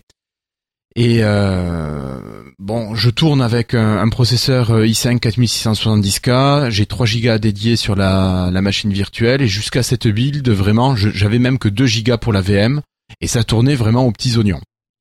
Là, avec Spartan, euh, j'ai pas mal de soucis sur les premières pages web que je charge. J'ai plus de 30 secondes d'attente à l'affichage de la page. Donc la page commence à s'afficher, ça bloque et je suis obligé d'attendre pour utiliser mon navigateur une, au moins une trentaine de secondes. Donc je trouve ça assez pénible. Et euh, quand je regarde au niveau de, du gestionnaire des tâches, j'ai l'activité processeur qui monte à 99 voire 100%. Et euh, j'ai entre 80 et 80%, entre 50 pardon et 80% des ressources processeurs qui sont mobilisées par les différents protocoles Spartan. Donc euh, voilà. Alors je me suis dit après vu que c'est une VM, il y a le, le processeur à côté sur l'ordi normal qui, dit, qui est utilisé. Non non, entre 1 et 5% du CPU utilisé, donc vraiment rien d'embêtant, quoi. Et donc voilà. Moi, je, Cassim, je me demande, est-ce que ça vient de la de la VM ou est-ce que ça vient de Spartan qui est encore en, enfin pas en bêta, mais qui qui est pas terminé encore? C'est une preview. Un peu des deux. Un peu des deux peut-être. Hein. Bah, je sais pas. Cassim, toi qui le bah, fais tourner vraiment en en normal. Oui, euh, alors moi j'ai pas eu ces problèmes-là. Par contre, euh, après, euh, je pense que ce que tu as, ce que as eu, c'est oui, c'est, enfin, c'est évidemment dû euh, à la préversion. Je pense pas que la version finale. non, non, mais ça, j'en suis sûr. Hein. J'en suis sûr. Mais non, j'ai pas. Alors, j'ai pas rencontré ce genre de problème. Par contre, effectivement, globalement, le, navigateur est très très alpha, on va dire, très très brut. Il y a alors déjà l'interface. Bah alors l'interface, oui c'est la première fois qu'on peut toucher enfin à la vraie interface parce que finalement, du coup, ce qu'on disait après avec le About Flags, c'est qu'on pouvait activer le, moteur de Spartan. Mais là, c'est la première fois qu'on avait le, vrai navigateur avec son visage un petit peu. Euh, donc c'est très proche de Chrome, mais en moche. non, alors en fait c'est assez. Euh, alors c'est. Moi j'aime bien. Hein. C'est très gris. Ouais. Euh, c'est très sobre. alors moi je trouve que c'est un peu trop sobre. Là ils ont poussé un petit peu le, le gris un peu trop loin selon moi. Euh, et euh, il manque encore pas mal de, bah, de, paramètres et tout. Enfin, c'est vraiment, c'est la première version. Hein. Et, et, alors, j'ai pas rencontré énormément de, de problèmes de, de, temps de chargement. Par contre, euh, il est très instable chez moi, surtout sur les fonctions comme la prise de notes, par exemple. Donc, il faut savoir. Donc, on va rappeler que euh, le navigateur il propose quelques nouveautés euh, par rapport à la concurrence et par rapport à Internet Explorer. En plus de son nouveau moteur, c'est euh, la liste de lecture, la prise en, de notes et Cortana. Donc déjà Cortana, on va boucler maintenant, c'est que c'est pas disponible en France. Voilà, c'est réglé. Et donc la prise de notes, c'est un peu à la manière OneNote, c'est-à-dire qu'on a un bouton prise de notes et il y a une sorte de bandeau violet qui apparaît dans Spartan et qui permet de prendre des notes au stylet ou au clavier. Alors au stylet, c'est tout simple, c'est donc on rature par-dessus euh, la page web. Ou euh, au clavier, c'est-à-dire qu'en fait, c'est comme le moteur de commentaire de Word, c'est-à-dire qu'on clique n'importe où dans la page et il nous propose une bulle où on va pouvoir euh, taper du texte au clavier. Ouais. Et donc cette fonction-là, moi chez moi, marche une fois sur cinq, voire une fois sur dix, et elle rame énormément. ah, c'est marrant ça. Enfin, moi, elle marchait très mal en tout cas. D'accord. Euh, moi, je l'ai essayé sur mon. Ben moi, je l'ai testé avec mon PC de bureau. Alors, comme euh, comme stylé, j'ai une tablette Wacom, une petite tablette graphique, et ça marche super bien avec. Et tu vois, moi, par contre, ça, ça marche nickel. Euh, je me suis amusé à faire des petites annotations. Je vous avais envoyé un truc, mais ça a jamais planté. J'en ai fait une dizaine de d'annotations et jamais de problème. Ouais, ça veut dire que si ça merdouille un petit peu partout, ça veut dire que ça va être réglé quand ça va être officiel, quoi. Oui, voilà, c'est ça. C'est que si chacun a un petit problème par rapport à son matos et tout ça, je pense que c'est pas grave. Mm. Bah là, moi, c'était, euh, je pense que c'était plutôt, euh, enfin oui, c'était, ça se bloquait en fait et j'avais, je perdais la souris et tout. Enfin, j'avais carrément plus accès. Mais bon, euh, enfin oui, c'est des problèmes de préversion, ça y a pas de souci. ça devrait être corrigé d'ici la version finale. Enfin, ce sera corrigé d'ici la version finale. J'ai peu de doutes là-dessus, surtout. Oui, oui, oui. Euh, autant dans certaines parties de Windows 10, je sais pas, mais Spartan, il, il communique tellement dessus que je les vois mal. Euh... Se permettre de d'avoir des problèmes comme ça. Ouais. donc c'est un peu leur deuxième chance en termes de navigateur. Donc euh, voilà quoi, ils en auront peut-être pas une troisième, donc. Euh... Mm. Là, il faut que Spartan marche. Euh, ouais. Après, la liste des, enfin, l'affichage, le mode lecture plutôt. Ouais. Euh, j'y suis tombé dessus par hasard, moi. J'avais pas fait gaffe. Ouais. Bah alors, mm. euh, bah moi je l'ai cherché, mais je l'ai pas trouvé. Enfin, j'ai mis du temps à la trouver. Maintenant, je l'ai trouvé. Mais j'ai mis du temps à la trouver. Surtout la façon dont on ajoute des articles à la liste, c'est euh, assez euh, peu naturel selon moi. Ouais. Donc, je sais pas ce que t'en penses. Euh, bah, bah, je te dis, j'y suis tombé dessus. C'était quand c'était avant-hier soir, donc j'ai pas réessayé depuis. Mais j'y suis tombé dessus, mais vraiment par hasard. Je le cherchais pas. Donc en fait, euh, la fonction a, euh, fonctionne. Euh, donc c'est par l'ajout des favoris. Donc on clique sur l'étoile et et en fait on nous ça nous propose soit d'ajouter un favori. Enfin on a le choix entre soit ajouter un favori, soit ajouter la page à la liste de lecture.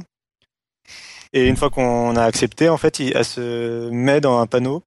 alors qui est un peu, pour le moment, il est très difficilement accessible ce panneau, mais c'est le panneau qui qui contient l'historique, le gestionnaire de téléchargement, euh, la liste de lecture et les favoris. Mhm. du coup, je sais, j'ai jamais trop trouvé comment on y accédait à ce panneau à part en faisant CTRL H.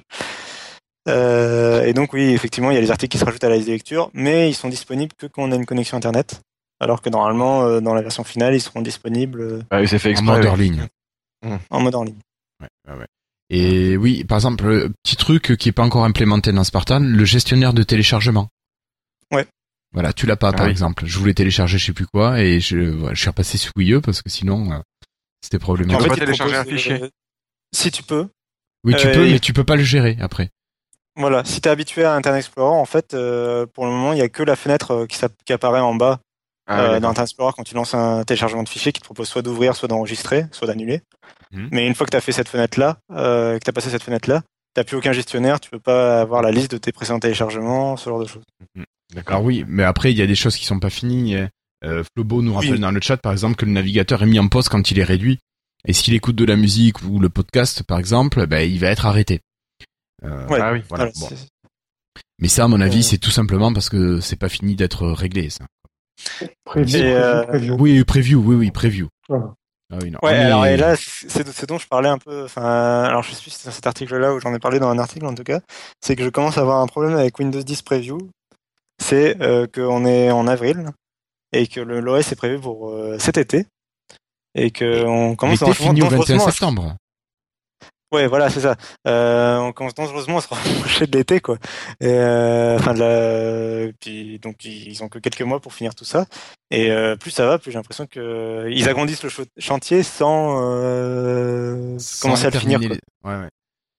Bon, les finalisations, généralement, elles arrivent surtout vers la fin. Hein. Là, on est un petit peu encore sur les fonctions, etc. Et puis après, tu commences à passer en, en RTM, et puis là, tu commences à corriger les bugs, etc. Donc, je pense qu'on n'est pas encore, peut-être, pour l'instant, dans la phase de, de, de consolidation. Mm. Là, on, est, on, bosse un petit peu sur les fonctions, sur les nouveautés, etc.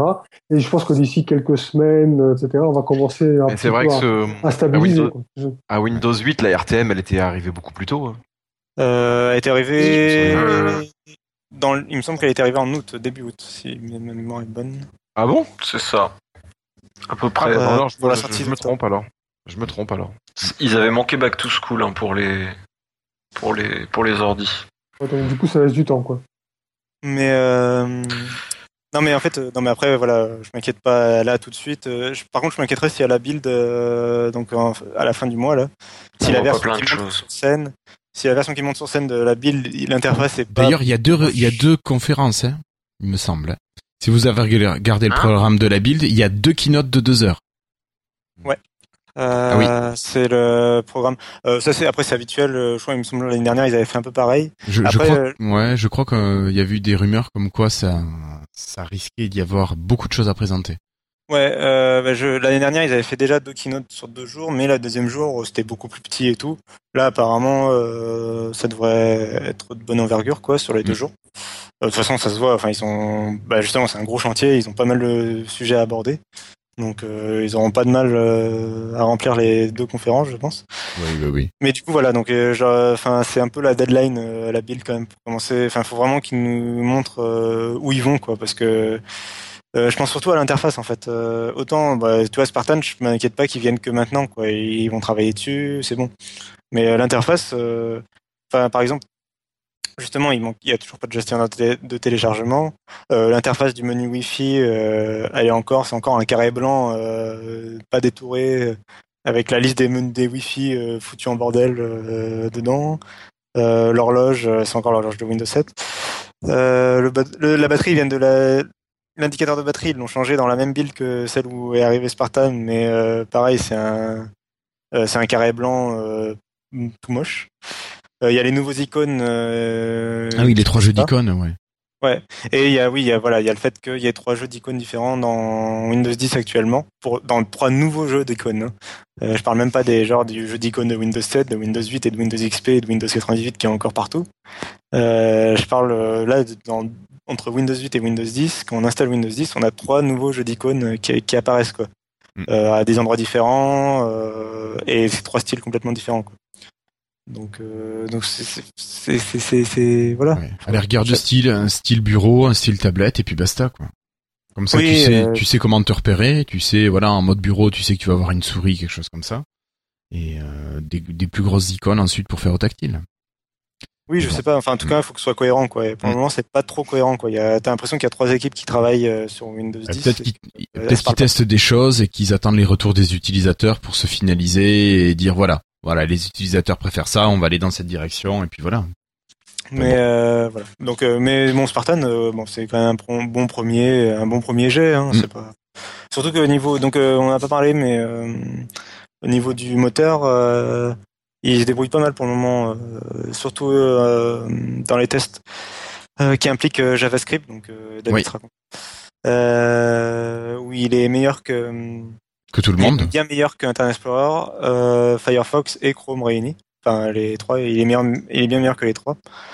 Et dans l'implémentation de ECMAScript, il est déjà euh, je, je, vais arriver. À 73% de, de, la version 6 de, de ECMAScript contre euh, on parle de 15% pour Internet Explorer donc 11 euh, donc on passe quand même de 15% à 73% et, euh, et même par rapport aux navigateurs concurrents euh, Chrome est à 42% et Firefox est à 60% 64 donc on est au-dessus déjà. Alors avec une première préversion comme ça on est déjà au-dessus des de la concurrence en fait. Mm. donc ça c'est c'est bon signe quand même oui, il y a, un sacré bon potentiel. Bon, maintenant, faut qu'ils arrivent à bien nous le finaliser. On compte sur David pour euh, pour qu'il gère ça. Voilà. Il n'y a pas de raison. Donc euh, non, sinon on va passer encore pour des gens qui sont jamais satisfaits, quoi. Mais... Non, mais voilà, on a dit voilà. dans ce qu'on a testé, voilà ce qui marche pas. Voilà, c'est non, non, juste remonter les les, les petits problèmes euh, fonctionnels. Euh, bah, si on continuait pour aller voir ce qui se passe ailleurs, peut-être. Allez. allez, allez, news et rumeurs.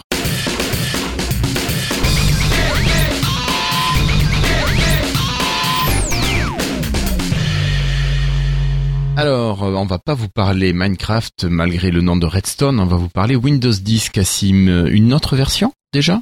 Euh, bah alors c'est ce qu'on, alors ça en croire la rumeur. C'est plus une rumeur là, ça a été repris par euh, trois sites américains différents, euh, donc NeoWin, The Verge et ZDNet, qui ont tous les trois leurs sources à eux dit que c'était vrai. Donc je pense qu'on est plus, on est au-delà de la rumeur, même si c'est pas annoncé officiellement. Euh, donc c'est le projet, enfin le nom de code de Redstone qui euh, serait donc la nouvelle version de Windows après Windows 10. Alors la nouvelle version, euh, je devrais dire plutôt la nouvelle version majeure. donc c'est évident qu'ils commencent déjà à travailler sur sur l'après Windows 10, hein, parce oui, ils sont peut-être déjà sur Windows 11 déjà même. Voilà, dans ce genre de, de boîte, tu es obligé de travailler sur le très long terme. sur, le, très long terme. Euh, donc, cette, euh, donc par contre, on parlerait justement pas de Windows 11 pour cette mise à jour, mais plutôt d'un Windows 10.1 ou d'un 10.5 ou de 10 ou de simplement Windows 10 en fait. Euh, et en fait, il faut savoir donc que euh, Microsoft compte mettre à jour Windows 10 très régulièrement. Donc il y aura d'un côté les mises à jour mensuelles, comme il le fait avec la Xbox, qui apporteront des petites fonctions, par exemple dans les applications. alors par exemple, il y aura Spartan qui sera mis à jour ou ou les applications courrier ou ce genre de choses, ou euh, ils mettront un jour le menu démarrer ou ce genre de petits, de petits éléments qui, grâce à leur euh, façon de coder maintenant, euh, à leur nouvelle façon de programmer, de développer la méthode agile. alors la méthode agile d'une part, et puis le fait que maintenant, en fait, le bureau, il faut savoir qu'il est maintenant réécrit en XAML. Oui. Donc c'est un langage de description des interfaces qui est, en fait, c'est très simple à, à moduler en fait euh, ce, fichier, ces fichiers sont très simples à moduler, donc, euh, donc Microsoft peut y apporter des modifications régulièrement, facilement. Donc voilà, il y aura les petites mises à jour comme ça mensuelles. Et euh, donc Redstone, ce serait une mise à jour majeure en fait qui arriverait dès le mois de juin 2016. En fait, ce serait en deux parties. D'abord le mois de juin 2016 et après le mois d'octobre 2016. et en fait, ce serait une mise à jour majeure parce qu'ils seraient obligés de toucher en fait au, cœur du système. Ça, par contre, ils peuvent pas encore y toucher comme ça tous les mois ou aussi facilement. Mm. Euh, ils sont quand même obligés de, de, faire des mises à jour majeures.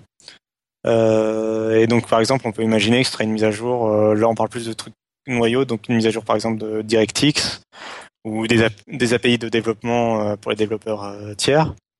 Ou alors, par exemple, d'une nouvelle gamme de produits comme HoloLens euh, qui aurait besoin euh, d'une nouvelle version du coup de Windows pour fonctionner. Donc un nouveau type par exemple d'objet connecté euh, ou, une nouvelle console, ce genre de choses pourrait nécessiter une version majeure de Windows. Hmm. D'accord. On a Flobo qui nous dit en version non politiquement correcte, peut-on penser qu'ils ont peut-être qu'ils mettront dans Redstone ce qu'ils n'arrivent pas à mettre dans la première version? Qu'est-ce que t'en penses toi? Euh, alors c'est probablement le cas pour certaines fonctions, au moins dans celles dont on n'a pas entendu parler, qui ont probablement, de toute façon pour chaque Windows, et puis c'est pas que Microsoft, hein, ça arrive aux autres boîtes. Euh, il y a des fois, enfin il y a des éléments du système qui seront remis à plus tard ou qui seront euh, proposés dans la prochaine version. Euh, alors qu'à alors qu'à la base ils avaient prévu de le mettre euh, dans, par exemple dans Windows 10 ici. Donc je pense que c'est possible, oui. Euh, alors moi je pense que surtout qu'ils vont que certaines euh, choses qu'ils avaient prévues pour Windows 10 euh, de sortir dans Windows 10, ils vont plutôt les sortir dans les mois qui suivent, justement pour lancer ce principe de mise à jour tous les mois. Ouais, c'est dire tiens le mois prochain vous donne cette fonctionnalité, le mois d'après l'autre. Comme service. Ouais. Pour, pour, commencer à habituer aux gens, comme ça, ils, ils, ont déjà sous le coude, ils ont déjà les mises à jour, ils ont déjà en tête les mises à jour qu'ils vont proposer. Et euh, donc en fait le vrai Windows, par exemple, s'ils avaient attendu que Windows 10 soit aussi complet que, on peut imaginer que s'ils avaient attendu que Windows 10 soit aussi complet que, que ce qu'ils auraient aimé par rapport aux autres versions de Windows d'habitude, ils attendent octobre pour le sortir. Bon bah là à la place ils vont le sortir en août. Et en fait en octobre il y aura le, ce qu'ils avaient prévu à la base. Et, et, en fait entre août et octobre, et petit à petit ils donneront en mise à jour les ce qui manquait quoi. Euh, après, je pense que ce qui est déjà annoncé comme faisant partie de Windows 10 sera présent euh, dans la version euh, finale. Donc tout ce qui est, je sais pas biométrie, les applications universelles, ce genre de choses. D'accord. Ok, merci Cassim. pour continuer, Visual Studio qui s'éclaircit pardon pour les développeurs, Patrick. Oui, tout à fait. Donc en fait, on va simplifier un petit peu les dénominations, puisque on était à peu près quelque chose comme comme euh, quatre euh, principales familles, on va dire, de, de que je retrouve, voilà, euh, principalement à quatre familles de, de suites de développement, on passe à trois. Hein, donc ça ne veut pas dire que Microsoft oublie les, les versions précédentes euh, comme Visual Studio Express ou autres, mais va surtout se concentrer sur donc les trois principales, c'est-à-dire Visual Studio Community, Studio Professionnel et Entreprise. Donc, il recoupera, je pense, par rapport aux dénominations, aux différentes catégories de, catégories de développeurs, ce qui permettra, ce qui nous permettra, nous, en tout cas, d'éviter d'avoir toujours droit à, ce, à cette liste un petit peu fouillie quand on doit choisir la suite qui nous convient le plus par rapport à ce qu'on fait. Voilà. Donc, grosse simplification, c'est pas plus mal. Ah oui, oui, c'est même très, très bien. Bon, c'est dommage, Christophe n'est pas là ce soir, il aurait pu nous dire, mais bon, lui, il doit avoir un petit pack MSDN, avec tout ce qui va bien. Le gros truc. Ouais. Euh, pour continuer, euh, plutôt, bah, Microsoft qui ouvre ses portes aux personnes atteintes d'autisme. Donc, euh, Microsoft annoncé par la voix de Mary-Hélène Smith, qui est Corporate Vice President, qu'ils allaient lancer une opération qui permettrait l'embauche de personnes porteuses d'autisme afin de faire profiter Microsoft de leurs compétences et de leurs talents. Voilà. D'autres personnes porteuses de handicap aussi sont les bienvenues. Alors, Bon, on peut se demander, est-ce que c'est un effet de mode, un effet d'annonce ou une réelle motivation, voilà, pour permettre l'inclusion de personnes euh, différentes dans une grande société. En tout cas, sur le papier, c'est vraiment quelque chose que l'on doit saluer. Euh, petit point négatif, par contre, hein, c'est que les embauches, si vous voulez en bénéficier, ce n'est possible que sur le site de Redmond. Voilà, donc il faudra partir aux États-Unis. Euh, des, réactions par rapport à ça? Pas spécialement, non, c'est bon. Voilà, quoi. Comme je l'ai dit tout à l'heure offline avec toi, euh, Guillaume, ça sera peut-être eu plus de poids si c'est Satya lui-même qui avait fait un petit peu l'annonce. Là, on est, un petit peu, voilà, quoi. Libye, regardez, on est toujours là, on est humanitaire, etc. Ok, quoi, mais bon. Je veux dire, c'est, il y a d'autres sociétés qui n'hésitent pas à, se mouiller un petit peu plus dans ce genre de, combat, où ils font intervenir directement les, les, gros PDG, donc, euh, euh, je, pense que cette dame n'est pas non plus n'importe qui dans la société. Bon, c'est pas le PDG. Ce n'est pas le président non plus. Ouais. J'aurais pu faire ça en combinaison. Enfin, je sais pas, c'est peut-être moi qui, qui ai des, des idées, mais j'ai souvent vu sur dans d'autres sociétés où il y avait carrément le, le, le, grand ponte qui avait tendance à prendre position dans, dans, dans ce cas-là. C'est bien, c'est bien, je dis pas le contraire, mais bon, ça n'a peut-être pas le même poids, le même, le même impact que si ça avait été le, président, le directeur général lui-même. À voir sur la mise en pratique et sur le long terme, comment ça se passe. Voilà. Ok. Euh, ben on continue, on continue. Cassim, est-ce que tu nous parlerais d'une mise à jour logicielle pour courrier, contact et agenda? Enfin, une petite rumeur. Si je parle de la version 151, bah, je crois. Oui, bah, ça, en fait, ça va probablement du coup arriver. Donc, c'est une petite build intermédiaire qui a fuité de Windows 10. Euh, en fait, euh, j'ai l'impression qu'il va falloir s'y habituer.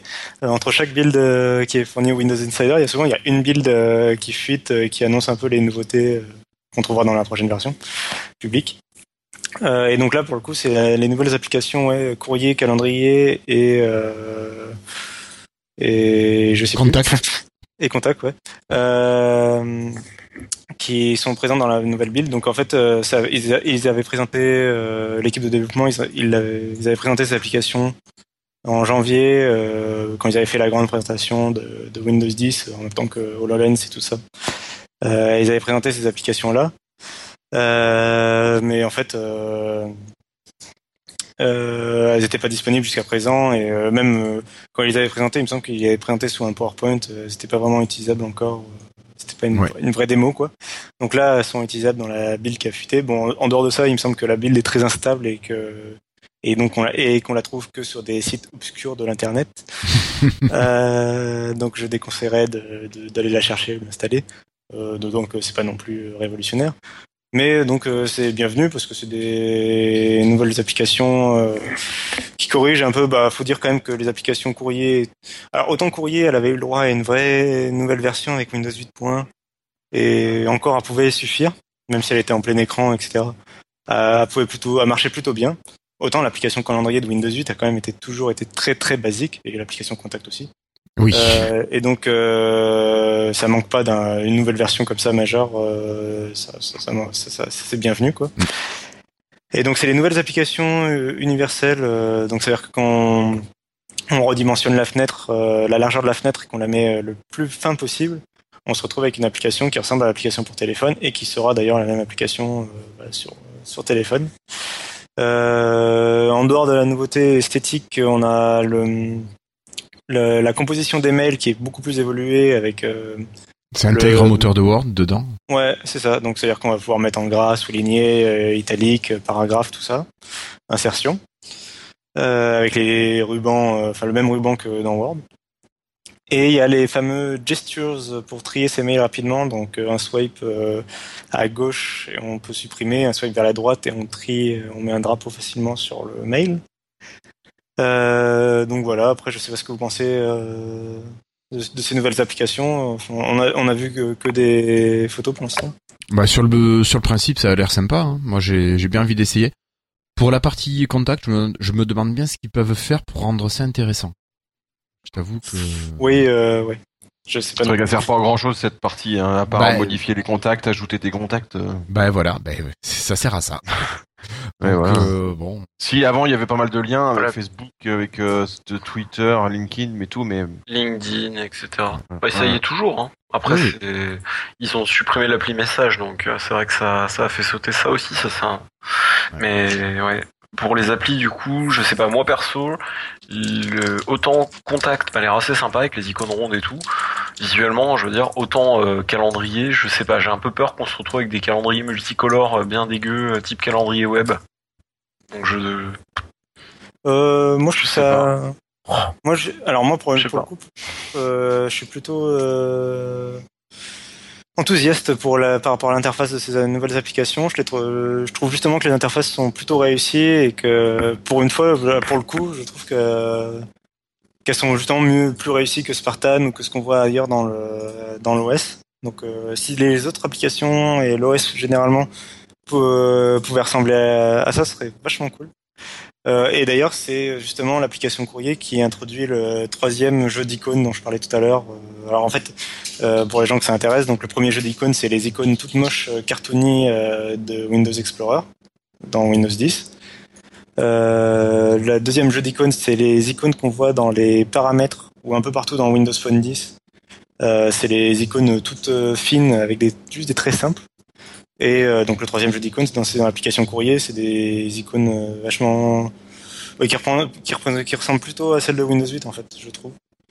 Euh, et qui sont plus dans la continuité en fait de ce que faisait Microsoft et qui sont, enfin que je trouve mieux, plus jolies. Euh, et bref, de toute façon, enfin voilà, je trouve que ces applications ont l'air plus réussies que ce qu'on nous a proposé jusqu'à présent sur Windows 10. Donc je suis un peu plus enthousiaste. D'accord.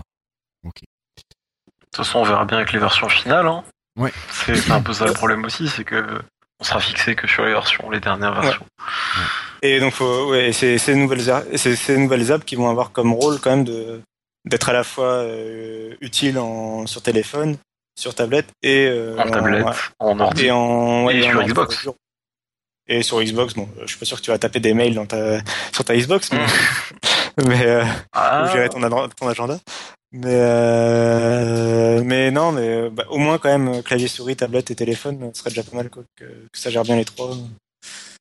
Euh, bon bah écoutez, si on veut gérer autre chose que le clavier et la souris, on pourrait peut-être passer une application de musique. Cassim, qui a fait de la publicité pour la Surface, notamment ces derniers temps, euh, c'est l'application. Alors j'ai plus le nom, c'est Staffpad si je dis pas de bêtises, qui est une application pour euh, écrire euh, au stylet de la musique sur bah, sur une partition vierge, mais numérique, et vous dessinez vos notes tranquillement et ça vous numérise tout ça. Et le résultat est vraiment bluffant. C'est une application qui coûte 69 euh, euros. 69. 69 euros. Elle est en promo à 49 euros. Euh, je t'avoue que j'ai, je me suis vraiment tâté à l'acheter. C'était, elle aurait été à moins de 30 euros, je pense que je la prenais. Euh, c'est vraiment bluffant, comme c'est facile d'écrire de la musique. Quand tu as connu les logiciels comme Final ou encore ou Sibelius, euh, qui sont des, des grosses machines pour faire de la musique. Euh, là, c'est vraiment d'une simplicité et d'une qualité de finition. C'est vraiment quelque chose de vraiment génial. Euh, voilà. C'est vraiment sympa. Ouais. Puis il y a une anecdote rigolote en plus. Oui, dis, Florian. Enfin, je sais pas si Cassie. Enfin. Ouais, vas-y, vas-y. Du... Non, mais comme le son il coupe un peu, c'est pour ça. Euh, en fait, effectivement, ils s'en sont servis dans une pub du coup quand ils ont découvert l'appli. Et puis ce qui est rigolo, c'est qu'à la base, le développeur, il a, je sais plus sur quel site il a dit ça, mais à la base, il voulait faire une appli sur iPad. Et au final, il a renoncé parce qu'il trouvait que la gestion des stylets était pas assez bonne. Du coup, il est venu sur Surface Pro 3. Voilà, c'était le, petit secret de dessous de comptoir. D'accord. Et moi, je connais des utilisateurs et utilisatrices d'iPad qui, à qui ça donne très envie d'avoir une surface. Et alors, euh, oui. Moi justement, je connais un professionnel euh, qui euh, l'a acheté en fait, qui a une Surface Pro 3. Ouais. et donc dans, une personne dans ce métier, donc d'écrire des copiste. Ouais. et pour le coup, donc il l'a testé, donc il, et donc il trouve que ça fonctionne très bien. Et il y a des collègues, il a vendu des Surface Pro 3 à ses collègues. Euh, enfin, il a fait acheter à, ses collègues des Surface Pro 3 euh, parce que euh, apparemment l'application est vraiment convaincante. Donc apparemment, à vaut son prix. Ah ouais. Il y a, y a, déjà des applications comme ça sur iPad hein, de, de, création de. Oui, non, mais mais pas aussi bien, pas aussi bien ficelée. elle, est, elle est juste géniale cette application. Elle est juste géniale. Voilà, bah, d'après ce qu'il disait, oui, en tout cas, c'était voilà. Moi, moi, je je l'ai pas et je suis pas euh, professionnel, donc je peux pas te dire. Faut mais connaître la musique un peu, quoi. Oui, ah, mais complètement, complètement. Ah, c'est mais... hein, à ce prix-là en plus. Moi, j'ai travaillé pendant longtemps avec Final pour faire de la musique, alors un amateur, mais bon, j'en ai fait pas mal de partitions. Et euh, c'est vrai que même quand tu connais les raccourcis clavier, ça peut aller vite, hein, parce que tu, voilà, tu vas te régler les notes, les les longueurs de notes, tout ça entre les lettres et les chiffres, euh, ça peut aller assez vite. Mais là, c'est vraiment très naturel, quoi. Tu écris vraiment et t'as un rendu qui est top. Vraiment, c'est une super, super appli. Et euh, je trouve que c'est bien qu'on ait des applis comme ça qui soient vraiment géniales, qui arrivent sur le store de Windows, quoi. Parce que ça, c'est... Ah oui, oui, oui. Ça, c'est une appli qui peut faire switcher pour un professionnel, ouais. Non, mais clairement, mais c'est vrai que c'est ce que disait c'est pas pour critiquer Microsoft, mais c'est vrai que dans les pubs de la Surface Pro 3 jusqu'à maintenant, le stylet, bon bah il faisait trois zigouigouis sur Photoshop pour faire des jolis dessins orange sur un sur un sur une planche de surf, c'est dramatique. Ils ont jamais montré une vraie retouche de photo avec le stylet. Je suis choqué. Enfin moi je trouve ça choquant quand même. Alors que c'est l'un des usages qui est quand même les plus basiques. Même de la prise de notes, ils l'ont très rarement montré. La vraie prise de notes. Hein. Et ils ont jamais pensé à foutre euh, une Surface Pro 3 sur les genoux d'un pseudo étudiant, enfin d'un acteur étudiant, euh, euh, et de lui mettre un stylet, enfin juste en mode tablette quoi. Euh, en fait, à chaque fois le stylet, il est montré que quand elle est en mode PC portable. Ouais. Et alors que justement, euh, les gens qui ont jamais touché, enfin qui ont jamais utilisé un hybride, euh, le réflexe qu'ils ont souvent pour un PC portable qui est tactile, ou de se dire qu'un truc qui peut être tactile en PC portable ou sous Windows, ils se disent ah mais c'est pas pratique, il faut avoir le, poignet tout levé, euh, le bras levé. Mais non, ton écran c'est ta feuille, bon sang. La feuille tu la poses sur ta table. Exactement. Voilà, mais puis c'est un format à 4 C'est quand même souvent bah, l'argument qui revient. Et du coup, Microsoft, c'est la seule pub qu'ils ont réussi à faire, c'est une pub justement où la personne se balade avec les bras levés. Quoi. Enfin, j'ai pas trop compris, jamais trop compris. Ouais, mais tu nous en avais parlé de ça déjà, Cassim. Ouais. Mm, mm. Mais bon. C'est un peu dommage. Mais bon, espérer que. C'est clair que c'est le genre d'application dont, dont, Microsoft a besoin plus que. Et limite, je trouve que c'est que Microsoft devrait plus pousser euh, des développeurs à créer ce genre d'application plutôt ah, que, clair. comme ça.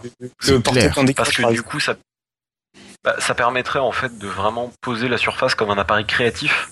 Sachant que d'ailleurs il y a Mischief, si je dis pas de bêtises, aussi qui est arrivé. Mais c'est un logiciel aussi, c'est pas sur le store, c'est ça hein euh, Je peux classique.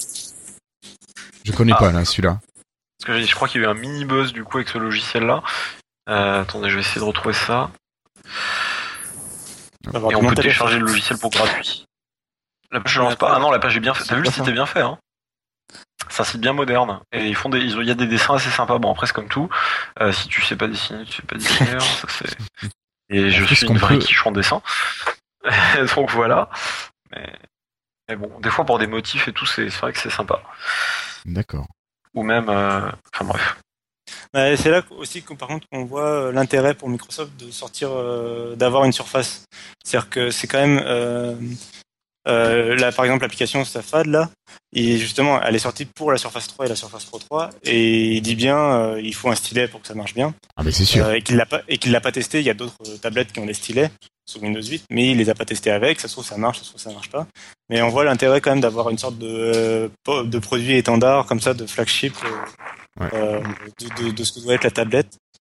pour que ce genre d'application sorte, parce que je vois que Mischief, justement, pareil, ils disent qu'elle a été testée sur la Surface Pro 2 et la Surface Pro 3 quoi. Donc euh, ça permet de mettre un nom quand même euh, c'est un peu ce qui a toujours marché avec Apple au niveau des MacBooks, c'est que c'est un peu aussi comme ça qu'on reconnaît une surface euh, quand on en voit une.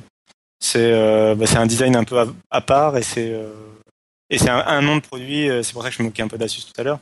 C'est un nom de produit, il y en a qu'une il y a, a qu'une Surface Pro 3 Mmh. Il y a quelques, versions, mais euh, il n'y a pas une, c'est pas la Surface 305 euh, XW. c'est emblématique. C'est emblématique. C'est vrai que euh, les, les noms des constructeurs, enfin même le, c'est vrai que si tu prends dans les magasins, euh, t'as rarement marqué juste par exemple le Novo Yoga, t'auras pas marqué le Novo Yoga 2, t'auras marqué le Novo Yoga 2 13 X50Z. Enfin, voilà, et ça c'est un truc. Ils savent pas créer en fait une marque. C'est assez étonnant. D'ailleurs, je trouve. Enfin, si, il y a des marques, il y a Yoga, il y a tout ça qui est quand même fort pour les technophiles, mais euh, mais en fait, ils font tellement de marques par pas par famille, mais variantes. Comment dire Par. Euh, enfin, tu vois ce que je veux dire? Non, mais enfin, des variantes. On a les Yoga, il y a les ThinkPad, il y a les. Mais pour une fois que Microsoft est devant au niveau com. Oui, mais justement là. oui, non, ça c'est sûr, ça, ils ont bien fait ça. Mais, là, de toute façon, la surface, voilà, ça a toujours été une bonne idée. Euh, donc, euh, enfin, du coup, voilà, c'est bien de pousser ce genre d'application. De, ouais. Ah oui, c'est clair, c'est clair, c'est clair. Euh, bon, on va quand même peut-être continuer. Je pense que, bah, Cassim, tu voulais, non, peut-être David. David, il y a pas une info, un truc qui va se passer demain soir? Sur les coups de 7 heures. À 19h heure française, il y aura la les tout pour tous les déçus de la de, du 15-20 comme nous du de, de, la technical euh, preview je crois que ça s'appelle. Tout à fait. Euh, il y aura donc la, la, Windows 10 pour autre chose que les petits téléphones euh, bas de gamme que comme Florian achète exprès pour euh...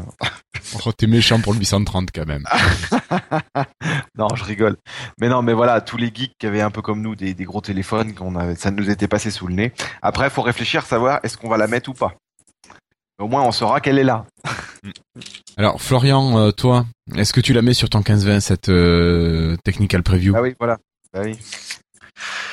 Euh, comment dire? Je l'aurais bien fait, mais non. Parce que je vais remettre mon 830 du coup. Parce qu'en fait, à un moment, j'avais des histoires d'envoi de 15-20, tout ça. Non. Vu que je garde le 15 20 en téléphone principal, malgré qu'il m'énerve parfois quand l'écran il saute avec la super sensibilité tactile qui a jamais été corrigée. Mhm. Je confirme. ça reste un, voilà, hein, ça c'est un peu pénible. Bah en fait c'est non mais très clairement je crois que c'est un je l'avais déjà mentionné mais c'est un problème hardware. C'est la conception en fait du téléphone qui est comme ça apparemment. Et c'est encore pire, il paraît que quand tu le remets à l'envers, enfin bref, c'est une histoire quand ça appuie à un certain endroit, etc. Mais, mais, mais non, sur le, je le mettrai sur le 830 du coup. D'accord. Bon, mais tu nous feras un petit retour. Hein. 930, euh... Non, fait pas partie. J'essaierai du coup dès que ce sera fait. Et puis du coup, bah le le le le, le j'ai rêvé, le 930 et le Icon, bah ils sont exclus. Alors ne vous énervez pas. C'est pas parce que ils sont pas supportés ou quoi que ce soit, ils arrivent à faire tourner la preview, c'est parce qu'il y a des problèmes de scale, enfin, pardon, des problèmes d'échelle et d'affichage. Donc tout est affiché en minuscule. Ah, c'est un petit peu ballot ça.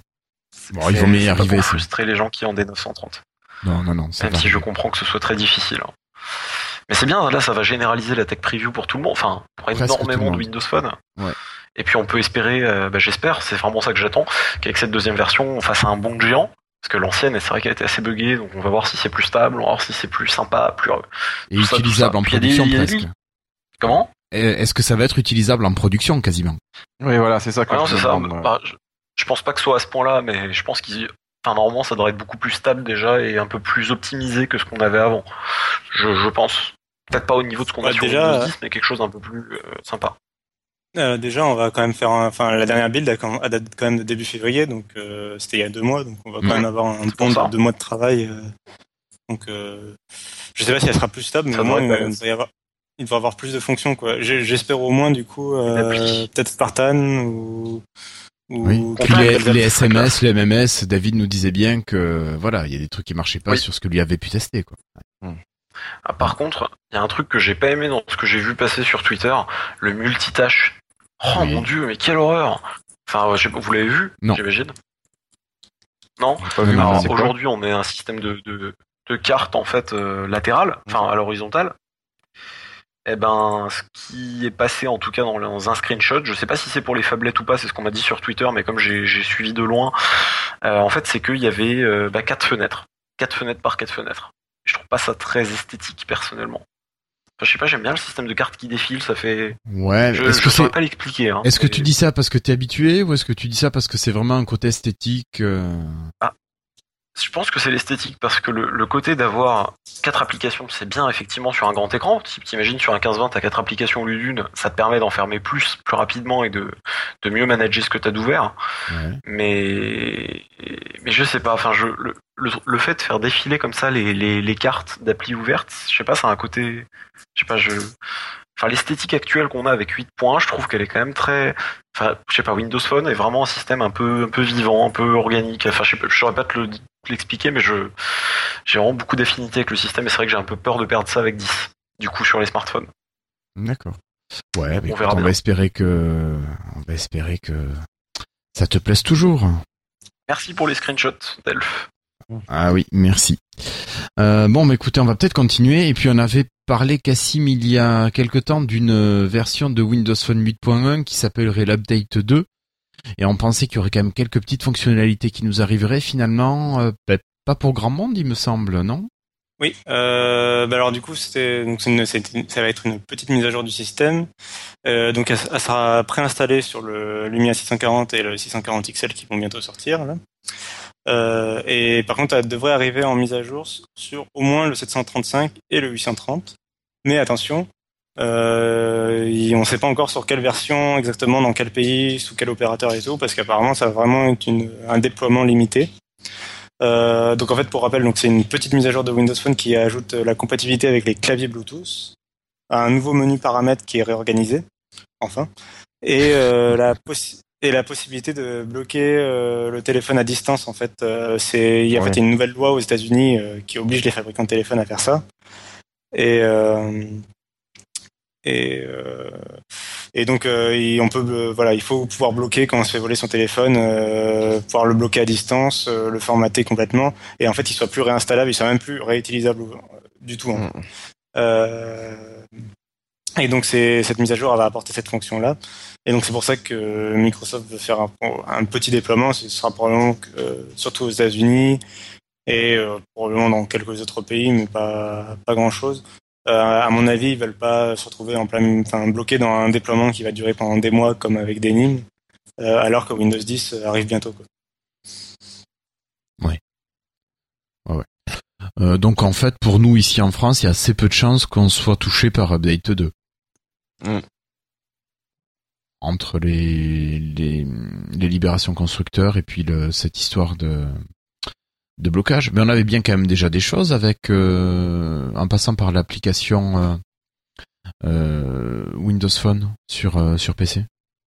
Tu pouvais oui, bloquer. il y avait possibilité, alors de mémoire, il y avait possibilité de, de le, repérer, le faire sonner, le bloquer et le formater. Mmh. Voilà. Oui. Là, on parle vraiment d'un blocage complet du téléphone où, euh, où en fait. la personne pourra même pas le formater. Inutilisable. Ouais. Euh, et même, il me semble que même l'utilisateur euh, pourra pas le redébloquer. Euh, faut pas le faire par sans exprès quoi.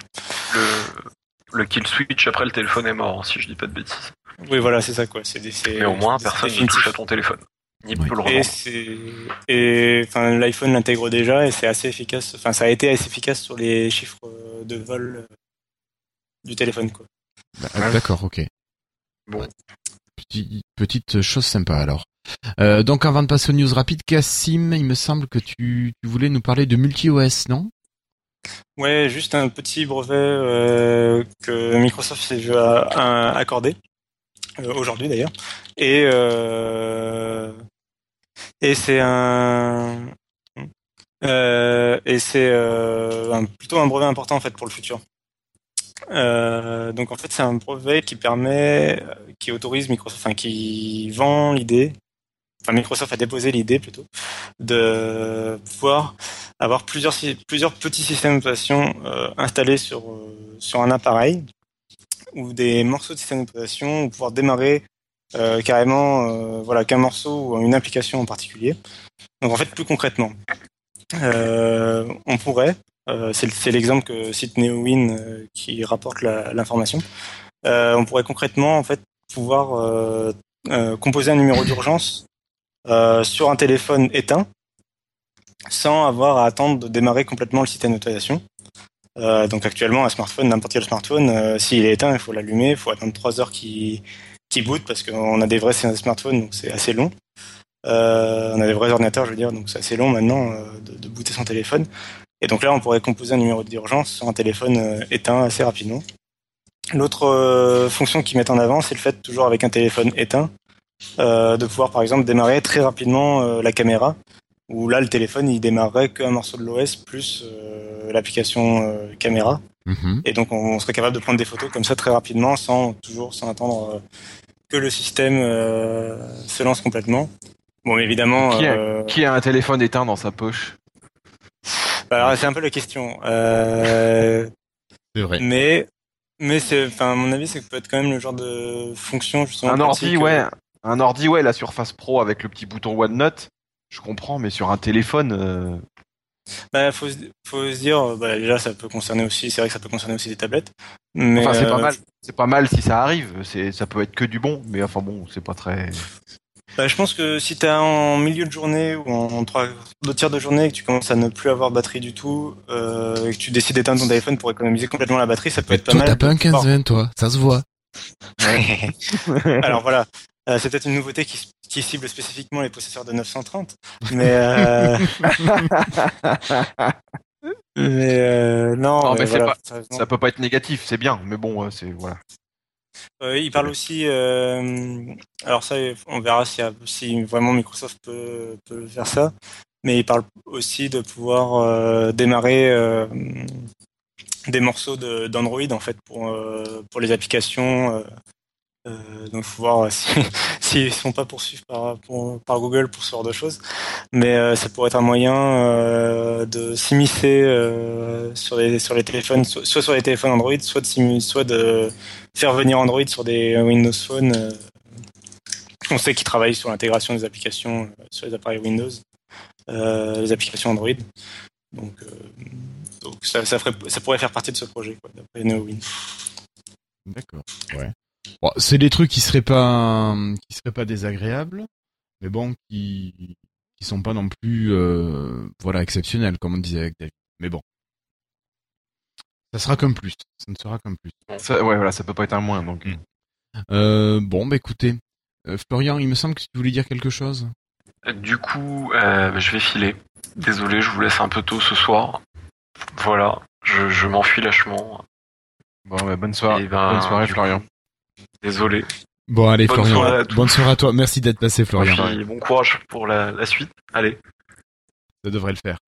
Euh, voilà. Ah si, euh, donc par rapport à ce que l'on disait tout à l'heure à propos de l'update 2, Euh, Flobo nous fait remarquer euh, que cet update 2 va permettre l'autorisation des OM et des opérateurs à remettre toutes ces petites saletés de logiciels à chaque restauration de notre téléphone.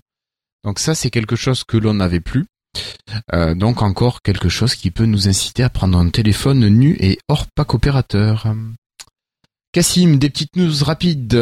Tu nous parlerais de Sysnap Non? Euh, Oui. Ou j'en parle euh, Tu peux, bah, moi j'ai assez parlé pour la soirée. D'accord, bon. Bah alors, euh, Sysnap, le client de RudyWin, qui est banni comme les autres applications non officielles par Snapchat. Oui, changement d'API. Mais euh, Rudy prévoit déjà de lancer deux autres logiciels pour prendre la relève de manière alors peut-être différente. Ça, c'est possible. Euh, je comprends pas. Je veux dire, ce... enfin, je m'excuse. Hein, j'ai du mal à comprendre la, position de ces sociétés. Si encore ça venait en concurrence frontale avec la leur, je pourrais comprendre. Mais, il faut quand même préciser à ceux qui nous écoutent. Hein, le bon coin. Pas... Pardon. David reprend l'exemple du bon coin. Je veux dire, il n'y a pas d'application officielle proposée sur Windows Phone. Puis tu as un mec, et pas n'importe lequel, qui s'appelle Rudy Win, qui est une pointure au niveau développement. Je veux dire, il te code comme toi, tu mets une baguette de pain pré-cuite au four, tu vois. Et le mec, il te fait un truc aux petits oignons. Et les mecs, non, non, non, vous m'enlevez ça, c'est pas bien. Mais en fait, c'est plus insidieux. C'est juste que là, ils vont changer les API. Et donc, euh, seules les applications officielles vont pouvoir fonctionner. En attendant de trouver des applications officielles? Mais pas sur Windows Phone. Bien sûr. Non, non, mais je sais pas pourquoi ils s'acharnent contre Windows Phone. Hein. Je sais pas. C'est de la bêtise, tout simplement de la bêtise. Hein. Oui, non, mais le PDG n'aime pas Microsoft, euh, c'est sûr. Mais je trouve ça stupide de se priver de, millions d'utilisateurs potentiels. Donc voilà, n'utilisez pas euh, Snapchat et puis voilà, le, problème est réglé. Euh, bon, qui c'est qui me parlerait de Dropbox?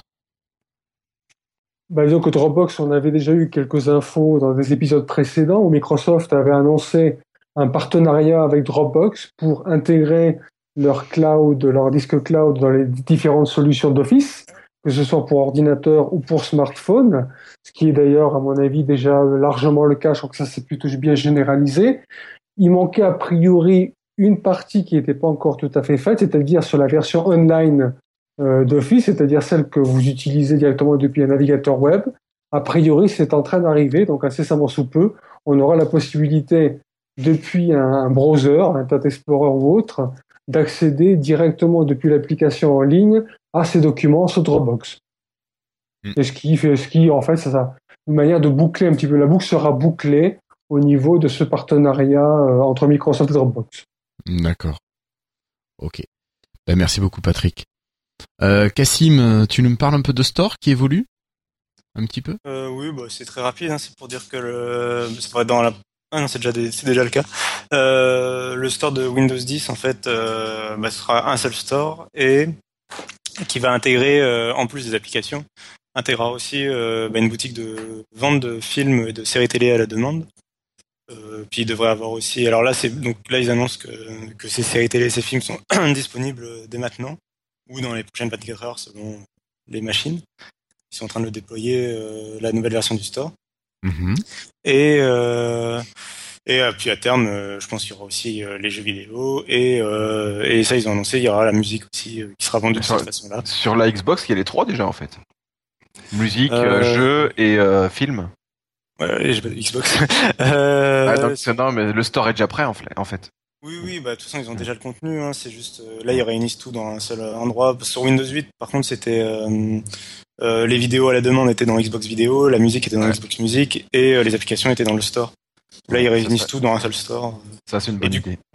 Et du coup les applications musique et vidéo deviennent des vraies applications juste de lecture et pas pas des sortes d'hybrides un peu complets. donc bon, c'est, c'est, plus, je pense que c'est plus cohérent. Et que ça peut pas faire de mal. Non, non, non. Je suis assez d'accord avec toi. Euh, bon, bah écoutez, messieurs, euh, je pense qu'on va se garder la rubrique du sondage de Florian euh, pour pour la semaine prochaine, parce qu'on enregistre la semaine prochaine. par contre, pensez bien d'aller sur le site de lifestyle.fr dans la partie sondage, et puis vous pourrez répondre au sondage de Florian. Donc n'hésitez pas. et puis, messieurs, la partie suivante, c'est parti.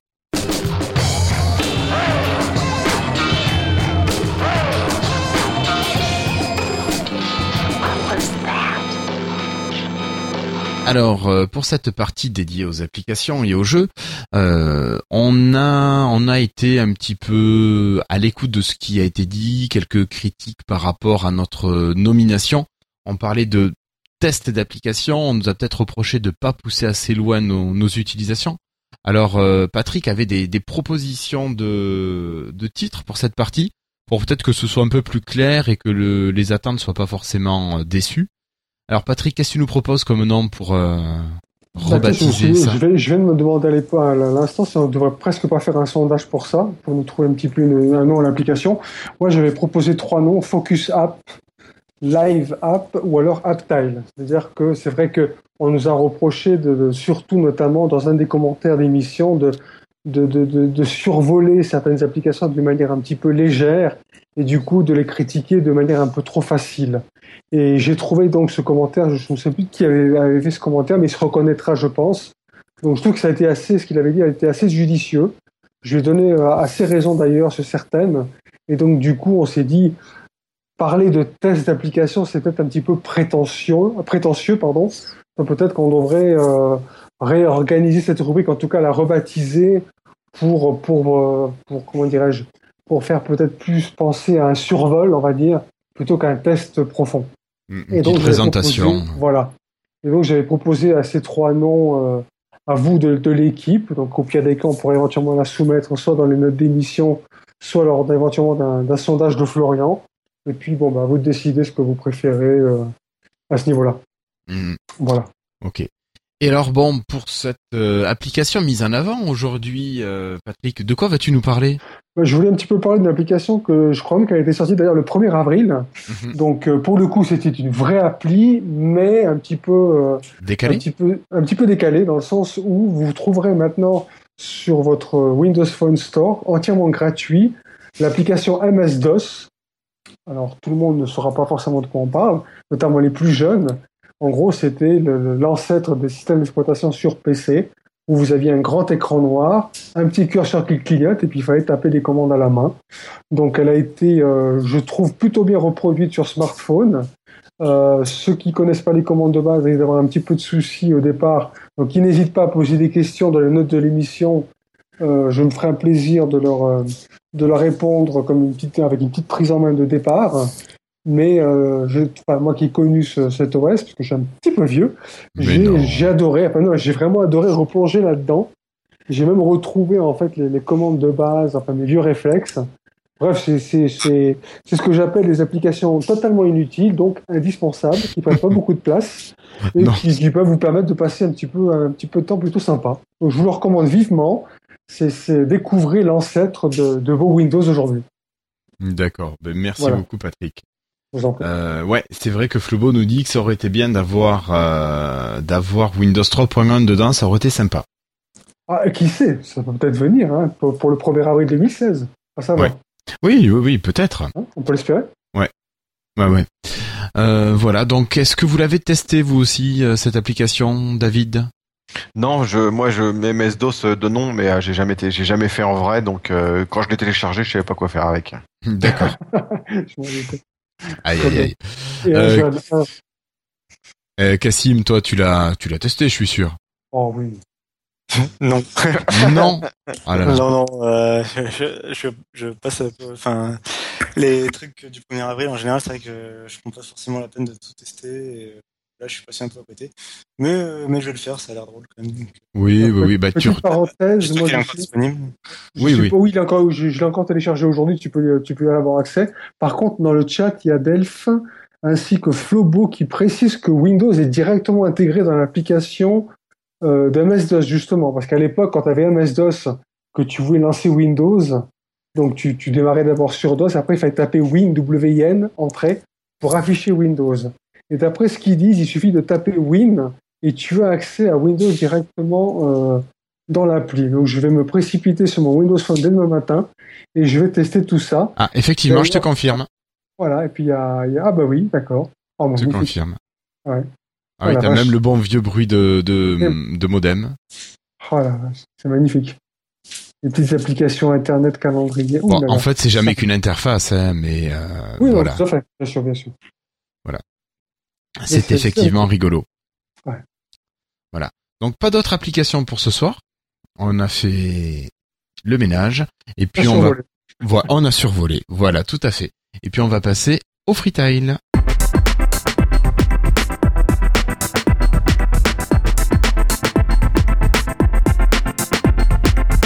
Et pour ces freetiles, je vais commencer et je vais vous parler pour une fois d'une petite vidéo qui est le, final de Retour vers le futur en version Lego. Alors Retour vers le futur, premier épisode. D'habitude, je suis pas un grand amateur des, des remakes de films, mais là j'ai été bluffé par un remake de la scène de l'horloge, euh, donc du premier Retour vers le futur. Et vous allez retrouver Marty McFly et le Doc qui, qui préparent euh, le retour de Marty au temps actuel. Et euh, c'est vraiment, c'est vraiment super bien fait. vous avez bah, vous avez vraiment toute la scène, donc c'est vraiment à voir sur deux écrans, avec le film d'un côté et euh, l'animation Lego de l'autre. C'est vraiment super. Alors ils ont pris quelques petites euh, libertés avec le matériel pour adapter euh, ce qu'il fallait, mais vraiment chapeau aux gars qui ont réalisé ça. Voilà, donc une petite vidéo, vous aurez le lien sur sur le billet d'émission. voilà, vraiment quelque chose de, de vraiment sympa. Donc, je vais coller ça dans la chatroom. Et puis, je pense que je vais pouvoir laisser Patrick parler de d'une histoire de Pixel? Non, moi, je disais que pour une fois, je vais vous parler d'un film qui n'est pas encore sorti, mais pour lequel, euh, ça c'est assez phénomène assez rare, mais pour lequel je fonde beaucoup d'espoir. Ce film, il s'agit de Pixel, donc en gros, c'est un film où euh, euh, des experts en jeux vidéo sont recrutés par l'armée américaine pour combattre des, des extraterrestres qui n'ont pas trouvé mieux que de, de se de se donner l'apparence de, de, de, personnages de, jeux vidéo. Oui, pas seulement Pac-Man, tu as Donkey Kong, tu as, euh, tu as aussi, je crois, Snake. Enfin bref, toute une série de jeux vidéo. Là, pour le coup, on, retombe un petit peu dans le problème MS-DOS, c'est-à-dire que, que les moins jeunes, les plus jeunes, enfin, je pense que les plus geeks d'entre nous, même les plus jeunes, sauront de quoi on parle, hein, puisqu'il y a suffisamment de vidéos qui fuitent à ce niveau-là ou des remakes mais on a un petit peu ce, ce, ce côté euh, à la fois vintage au niveau des anciens personnages de jeux vidéo qui envahissent New York et on est chargé de les combattre.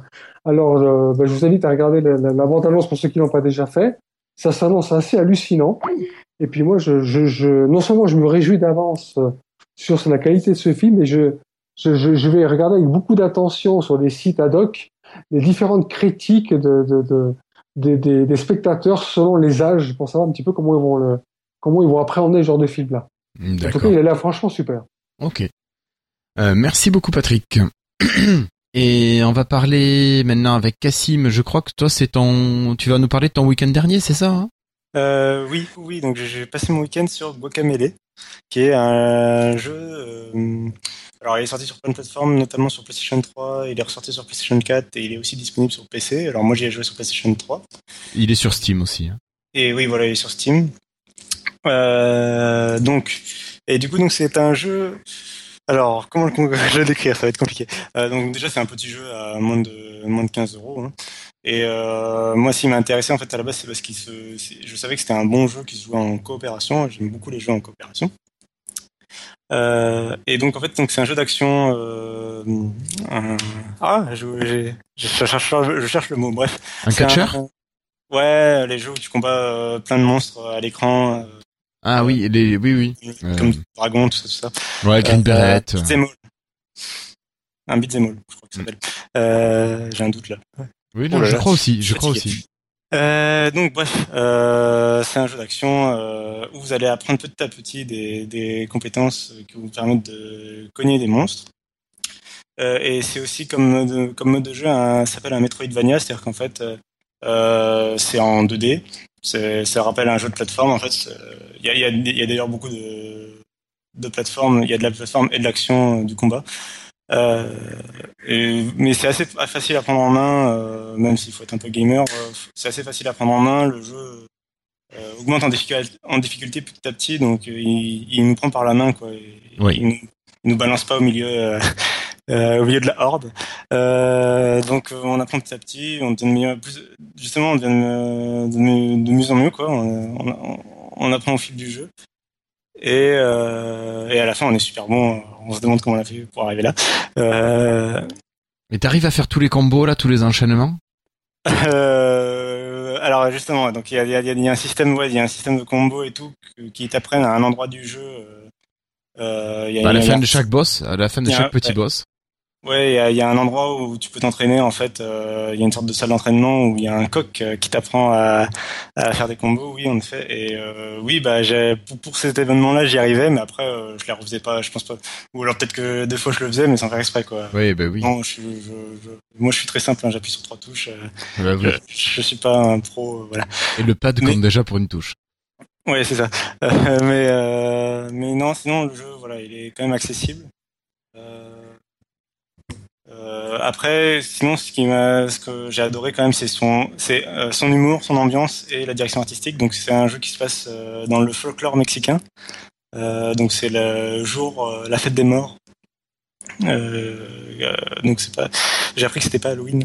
c'est du coup, c'est une fête donc où les morts, le monde des, des, vivants et le monde des morts reviennent en fait le temps d'une journée normalement.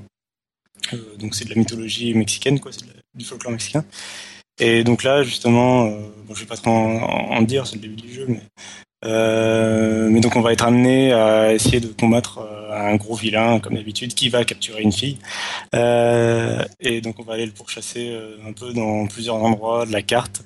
Revenir au fur et à mesure dans des endroits où on a déjà visité, quand justement on a, comme tu disais, on a appris des, nouvelles techniques, quand on arrive à vaincre, soit quand on arrive à finir un endroit, soit quand on arrive à vaincre des boss. Et oui, parce que certains combos vous permettent d'accéder à des hauteurs, par exemple, de rebondir sur les murs, euh, ce genre de choses.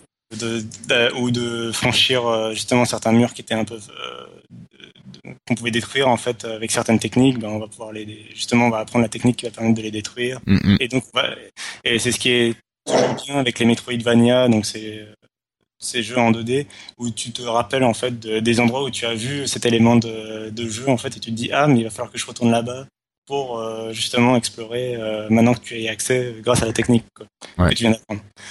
Euh, donc la direction artistique est quand même super géniale. T'as pas parlé des deux des deux mondes? Alors ouais, bah juste, ouais, je voulais pas trop spoiler. bon, c'est le début du jeu. Hein. Ouais, c'était le début, ouais.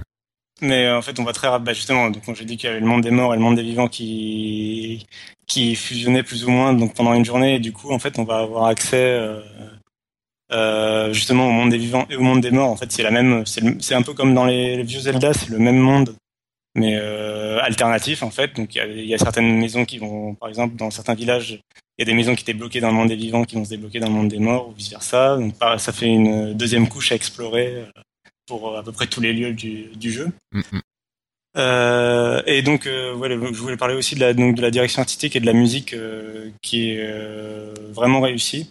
Euh, c'est vraiment un des points les plus réussis du jeu, selon moi.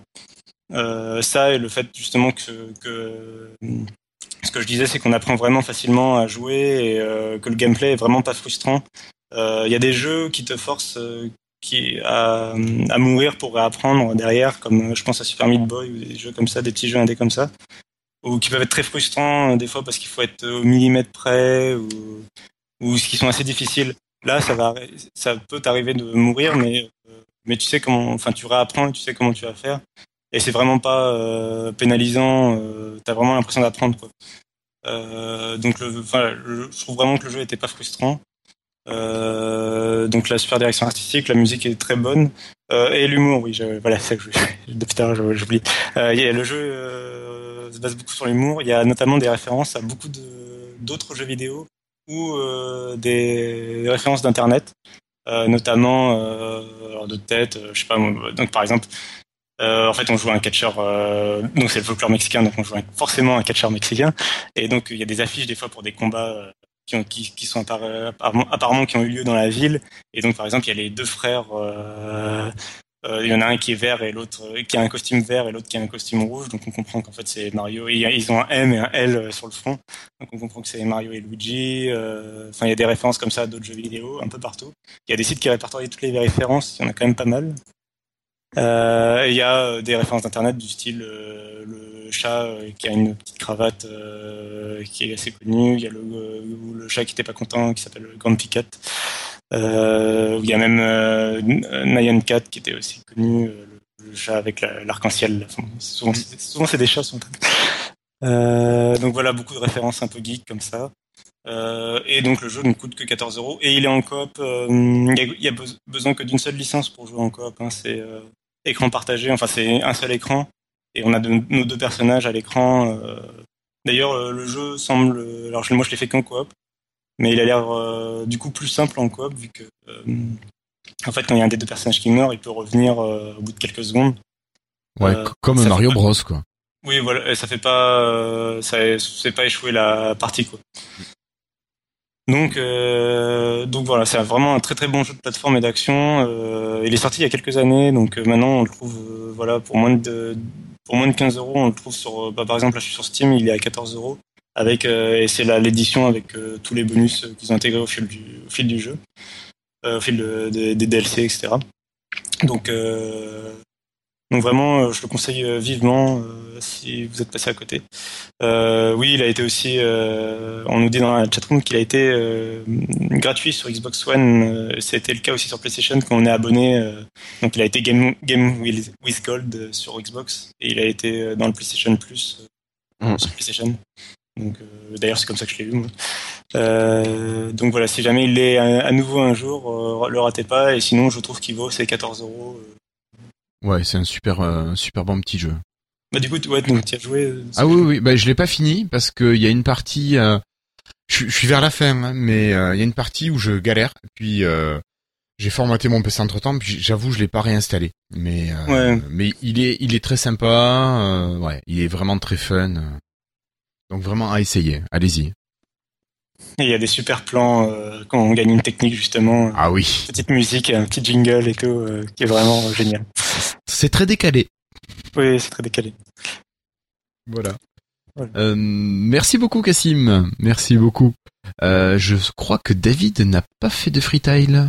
Ouais, moi c'est un freetile musique aujourd'hui. Euh, c'est, je sais pas si vous connaissez, c'est The Toy Dolls. C'était un groupe que j'ai découvert quand j'étais ado en fait. C'était le petit groupe que pas beaucoup de monde connaissait, qui déchirait bien, qu'on aimait bien faire découvrir aux autres en fait et puis euh, voilà c'est c'est un groupe de punk euh, alors j'ai mis punk mélodique dans l'affiche mais je, je savais pas comment le dire en fait c'est du punk qui a une mélodie quoi la guitare est euh, on garde un air dans la tête c'est pas des bruits de casserole et puis j'avais ça fait au moins dix ans que j'avais laissé tomber ce, groupe et je suis retombé dessus je sais plus comment et je fais que de l'écouter. Voilà, le chanteur a une voix hyper particulière, une voix très aiguë. La guitare est prédominante en fait, une musique dynamique, festive et euh, je, vous encourage, même si vous aimez pas le style, à écouter euh, pour voir. C'est vraiment un groupe particulier et vraiment vraiment sympa. Voilà, j'ai mis un lien YouTube d'une des chansons les plus connues. Euh. Ils sont aussi connus pour avoir fait quelques reprises, notamment Kids in America de de Kim Wilde, je crois, ou Mambo 5 de je sais plus qui. Enfin, ils ont ils ont six ou sept titres assez connus de, de reprises de titres connus qui sont sympas. Voilà. D'accord. Ok. Ben merci beaucoup David. Donc ben, on ira écouter ça. Ouais. Donc messieurs, je crois qu'on a fait le tour euh, des freetimes. Il nous reste plus qu'à passer à la conclusion si vous êtes d'accord. Allez.